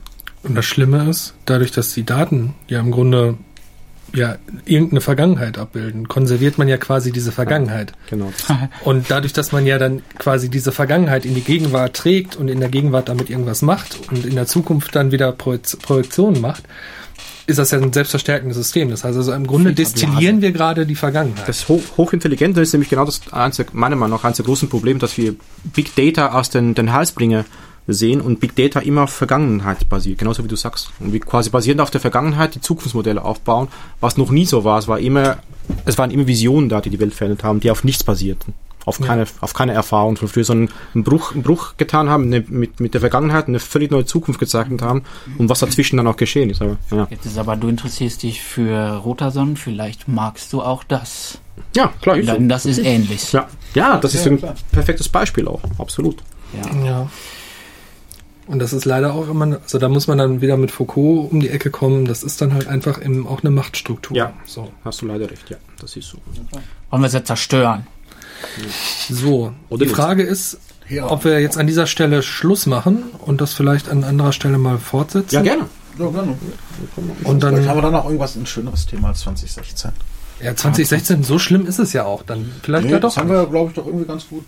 Du siehst ja, wir haben gar nicht so viel eigenlobig. Wir haben gar nicht so viel Das war ja sogar- 20 Sätze war ja nur der, der Einstieg, die, Ja, der Tür. aber vielleicht haben wir uns irgendwas erarbeitet, was jetzt nicht so, nicht so ganz nach traurig klingt. Wir haben aber gar nicht so viel Schlimmes gefunden. Das ist ja gar nicht das Gut. Das Positive an diesem Gespräch ist, wir haben gar nicht so viel zu nörgeln gehabt. Ja, das können wir ja resümieren. Ja. Äh, Im Sinne von, wir haben angefangen mit 2016, wie schlimm war das, haben den allgemeinen Tenor bei Facebook, gut, wir haben Twitter aber auch und so so weiter Themen aufgegriffen. ausgelassen. Ne? Also wir hätten Natürlich, jetzt natürlich klar. diesem Thema Terror ein bisschen huldigen können Mhm. und sowas halt. Und gut, dem kann man aber auch positive Sachen Aber selbst da haben wir Aber- schon gesehen, war es nicht, war es nicht schlimmer als vor 20 Jahren, so im Gegenteil. Nee, eher im Gegenteil, gesehen, natürlich, ja. klar. Ausgehend von der Frage, was eigentlich alles so schlimm war in den letzten 363 Tagen, sind wir doch zu dem Schluss gekommen, dass vieles einfach 362, oh, ich habe nicht gezählt. Ja, ist das schon fast durch. Ist schon fast durch. Ist Ähm, auch noch kein Star gestorben in der Zeit. Wir sind noch Podcast. Wir sind noch Podcast. Ja, wir nee. sind zu dem Schluss gekommen, so schlimm war es nun auch alles nicht und dass vieles einfach heißer gekocht wird. Äh, nee, jetzt komme ich, jetzt verstricke ich mich aber in den in Sprichwortgenerator. Jetzt komme ich genau. Da wieder raus. Das müssen wir auch nicht machen. Nee, das ist Ja, Es aber, ist nicht so schlimm wie. aber, aber ein erheiternder Tipp, ein, ein, ein erheiternder Tipp zum Abschluss ist eben dieser besagte Sprichwortgenerator.de. Genau. Der ganz Org, groß. glaube ich. .org, ja egal. Auf jeden Fall wird man den dann irgendwann in den Shownotes finden. Das ist total wichtig. Am Ende, jetzt Ja. muss man immer machen. Habe ich vom Plasberg gelernt. Wahrscheinlich gibt es das auch noch woanders. Was also wir Faktencheck jetzt. Ne, Jetzt müsst ihr den Faktencheck machen, ob das DE, Org oder net ist. Ja, Das ist ja, total ja. wichtig. Hillary Clinton hat ja auch einen eigenen Fact-Chat Ja, angeboten. ja. Das fand ich ja auch ganz interessant. Ja. Weil Ja, sie, sie gegen die Lügen wehren musste. Von, Ja, was von total dämlich ist, für wen war der? Für die Leute, die sowieso wählen. Also, das ist so ein bisschen dieser. Ja, dieses dieser, Preaching dieser to the Shift. Converted irgendwie. Genau, also das ist genauso dieser Shift, so wie wen erreichst du damit? Naja, die Leute, die du überhaupt nicht mehr erreichen musst, du verschwendest deine Energie da drauf. Das ist aber natürlich, also das, ist, eine Ab- eine das ist eine richtige taktische Maßnahme, aber sie geht natürlich total an dem eigentlichen Ziel von politischer Bildung vorbei. Man will einen Beitrag zur politischen Bildung machen, ist aber in irgendeinem Wahlkampfmodell, wo man überhaupt kein bilden kann. So, also kann das nicht funktionieren. Wo du auch sagen kannst, Man weiß nicht wie, ja. aber es kann so nicht funktionieren. Die Wahrheit war sowieso egal bei dem Wahlkampf, von daher. Was? Ja, war Ah, egal. wir Trump, kennen doch die alle, die ja, eben, das, Trump konnte sagen, was er, was er will. ja, ja. Der konnte alles sagen. Egal, irgendwelche Thesen aufstellen, das war schon abenteuerlich zu sehen. Wir Ja, das ist irgendwie abenteuerlich zu sehen, weil das halt sozusagen. Also gar nicht was zu über. Also irgendwie war es jetzt überraschend, aber eigentlich, wenn man es sich jetzt so von hinten anguckt, nicht weil man jetzt so von hinten so klug scheißen und wir haben es schon immer gesagt, so ist es gar nicht. Aber eigentlich ist es halt nur eine, eine konsequente Weiterbauung dessen, was man sonst gemacht hat, wo man ab und an so eine komische ethische Schranke drin hatte. Ne, und sagte, ah, jetzt hier so ultimative Wahrheiten, irgendwie mal eben über einen Haufen so ganz plump lügen, das kannst du nicht bringen. So ein bisschen Halblügen, das war ja immer okay, weil so ein bisschen dann hieß es, oh, das ist demagogisch oder irgendwie schlimmer, dann ist es irgendwie noch Sehr populistisch. präzise ausgedrückt. Ja, genau, also irgendwie solche Sachen und so. Und dann kommt halt einer und sagt, nö, warte mal, stopp mal hier, Jungs, irgendwie. Das ist doch alles I Quatsch. have words. I have Genau, das war alles totaler Quatsch hier irgendwie. Ich erzähle jetzt einfach wahllos irgendwas. Also nicht wahllos tatsächlich, sondern ich erzähle irgendwie relativ geplant irgendwas. Ähm, und ob ich jetzt eine Halbwahrheit oder eine Nichtwahrheit oder gar eine Lüge auf den Tisch tue, ähm, es spielt einfach überhaupt keine Rolle. Fake News. Ja gut, ich meine, ich meine, ich meine, Merkel hat irgendwann mal gesagt, es gibt keine Steuererhöhung mit mir. Und nachdem sie an der, an, an der Macht war, hat sie die Mehrwertsteuer sofort, sofort, was, was war das, vor acht Jahren, vor ja, vor zwölf? acht, acht oder zwölf, ja, ja, genau. Dieser, Das war eine- das war eine 16 auf 19 unfassbar- Shift war eine Riesen, also 3% ist echt ein Sport. Das war eine man. unfassbare Ja, vor Lüge. An, an wem, an, an wem bleibt's hängen, ne? Also an den Leuten, die ihr Geld ausgeben. Und das nicht, Ja, natürlich. 25% ist ja immer der Gag Verzins halt, ne? irgendwie, ja. Aber sie hat halt hintenrum gemacht, genauso wie mit, mit mir wird es keine Maut geben, es gibt auch eine Maut. Interessiert Ja, kein. Schwein, interessiert niemanden, sie wird das wahrscheinlich ist wieder auch kein Thema, man hat da ein anderes Bassthema, unter dem man viele Sachen durchdrücken kann. Also es ist deswegen weiß man ja auch, dass so Sachen, das ist so in den Rahmen von so Olympia und Fußball-WMs und sowas, also Sachen, wo, wo irgendwie so fröhliche Gesellschafts-Happy-Themen auf dem Tisch sind, über die man sich so billig ereifern kann, dass da immer irgendwelche komischen Sachen beschlossen Ja, ja, immer, immer, Ne? immer Oder halt, oder, oder Sachen diskutiert werden. Ne? Da gibt's ja Aber endlos- Trump hat wirklich das ehrlich gelogen. Also wenn man Ja, ihm was, klar. wenn man, der hat einfach rausgelogen und hat, er hat es nicht verschleiert. Das Nein, muss man, ehrlich, muss man also ihm muss ich geben. mal ehrlicherweise sagen. Er hat's nicht Bei dem verstanden. Gegenteil dazu, wenn man jetzt immer irgendwie Happy Obama auf den Tisch tut, kann man das natürlich auch zurückbashen. Natürlich. Ne? Einfach, also un- unter, unter dieser fröhlichen Maske, dass wir uns ja alle darüber gefreut haben, dass es da irgendwie so eine Art äh, Politstar gibt, der auch irgendwie einen lustigen machen kann, sind eben auch eine Menge Sachen passiert, die echt bizarr sind. Ich meine, gut, ne, den Aufwachen-Podcast von dir, ich finde die Frage jetzt mit dem Drohnenkrieg total relevant. ja, Ne? Also, ob man jetzt mal Obama fragen muss, sozusagen, ey, wie Jung das irgendwie so formuliert hat, ey, bist du jetzt irgendwie stolz darauf, dass du dem jetzt, dass du jetzt Trump tatsächlich ein Drohnenkriegsprogramm in die Hand gibst, so einem Typen? Also ist das echt so geil? Irgendwie so? Frage, Das ist ja. sehr, sehr, Also, sehr, also sehr schlau. Wie, ja. wie langfristig hatten jetzt dann Obama in dem Ding gebracht, nur weil er sich selber aus den Kriegen raushalten wollte, weil er irgendwie da Ja. so ein bisschen auf Peace machen wollte? So, war das jetzt strategisch irgendwie so geil? Oder, also, geil wäre jetzt noch eine Frage nach schlau und nicht schlau, sondern war das irgendwie jetzt so moralisch, ethisch? War das jetzt gut? Besser verpackt. ja, gut, aber Das das, sieht besser aus, aber. Kant zählt der gute Wille. Ja, ist schwierig, ne, weil natürlich, weil natürlich bei so einer Kiste halt natürlich auch die Bilder viel geiler kontrollierbar sind. Ja. Ne? So. Und dann- Obama ist einfach hübscher und so. Ist einfach cool ja, aus. ja, ist der kann auch smart. ein bisschen singen. Darf auch ein bisschen böse sein. Darf- ja, kann- genau, ja, der hat kann. einen flotten Spruch, kann gut lachen, irgendwie hat eine sympathische Familie. Bill Clinton konnte Saxophon spielen. Deswegen durfte er auch irgendwie Gaddafi bombardieren. Also. Ja, klar. Dann geht das. Wenn du Saxophon Ah, da spielst, muss man dann doch wieder Als Musiker darfst du das. aber, das, aber, das aber, aber gut, nee, bevor wir jetzt noch mit Gaddafi anfangen und Saxophon, weil Saxophon ist ja der Feind. Also wenn es so- einen Feind Achso. gibt, dann als Saxophon. Achso, ich bin da ja nicht so Danke, feindliches Saxophon. danke Merkel. Gemerkt. Entschuldigung, wenn das so ist, dann wähle ich die anderen. Ähm, Ja, ich, bin, ich ich, bin gar nicht so kontra Saxophon. Es gibt viel schlimmere Sachen als Saxophon. Aber Saxophon, da steckt ja schon Sachse mit drin. ja, das, oh, das kommt bestimmt noch daher, oder? Oh, jetzt. Genau. Ja, es ist ein Herr Sachs gewesen, der es erfunden hat. Also ich mir gleich zwei Falafel holen zum Essen. Mit und Cola. Ich will mir eine amerikanische Cola kaufen. Zum Falafel. Ja. Alter, das ich ist, beim Türken eine Falafel und amerikanische Cola. Eine deutsche Alter, du bist so Cola. pluralistisch. Tag ich. Ich hole mir keine Apfelschorle aus Deutschland, sondern eine Cola aus den USA. So sieht's aus. Du bist so schmutzig. Fühlst du dich dann schlecht? Nee, ich werde das nachher auch in einen Song verpacken. In einen Essenssong.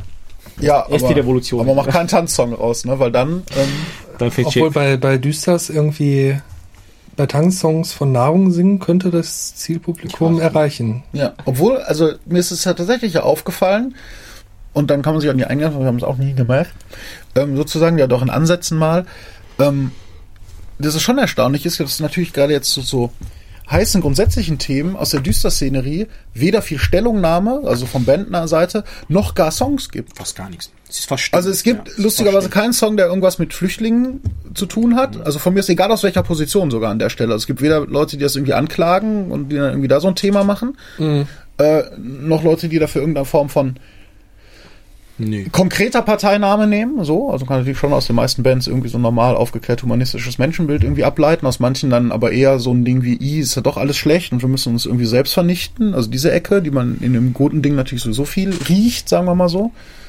Ähm, noch gab es auch nie Themen, was für uns für Musiker natürlich eigentlich doch relevant wäre. Ähm, ähm, konkret sozusagen äh, Arbeitslosigkeit. Warum gibt's das eigentlich? Ja, was ja viele Ja, Musiker... doch, äh, hier, Krups, Krups und Nizza-App. Wahre Arbeit, wahrer Lohn. Ja, genau, ja, aber das ist ja auch eher so ein Kapitalismus, ähm, ähm, ähm, Akkordarbeitssystem kritisch. Ja gut, das Ja, war da aber auch in weniger der um Zeit. Ne? Also genau. Also es geht jetzt wenig so um dieses ganze, Ah, ich, ich, ich bin ja da ganz fies und sage, äh, ich weiß nicht, wie es bei euch ist, aber die meisten, die, die ich kenne, haben einen Job und machen das nebenher. Dann Ja, ist ja richtig so. Genau, Ja. dann ist es aber auch nicht relevant. Dann ist nicht Ne? Aber dann ist auch ein schönes Hobby und man muss jetzt nicht Genau, aber dann ist das natürlich an manchen Stellen haben wir auch einen Bruch, wo manche Sachen so sind, wie sie sind. Also, mit, also wenn man ein Hobby macht, dann hat man natürlich auch keinen Bock, sich in der Tiefe mit unbequemem Unsinn Genau, auseinanderzusetzen, was, ja. was man den Leuten auch gar nicht übel nehmen kann. Also ich meine, ne, wenn ich eine Modelleisenbahn baue, baue ich auch keine, die schäbig ist. ja. Müsste schon schön sein. Eine schöne Eisenbahn. Und ist auch ein schönes Schlusswort. Genau. Ja, genau. Auf die schöne Eisenbahn. Das hat alles aufgenommen, jetzt auch das mit der Falafel und so. Ja, klar, natürlich. Und der Cola. Oh, und der Cola. Das fade ich jetzt raus. Ja, sehr schön.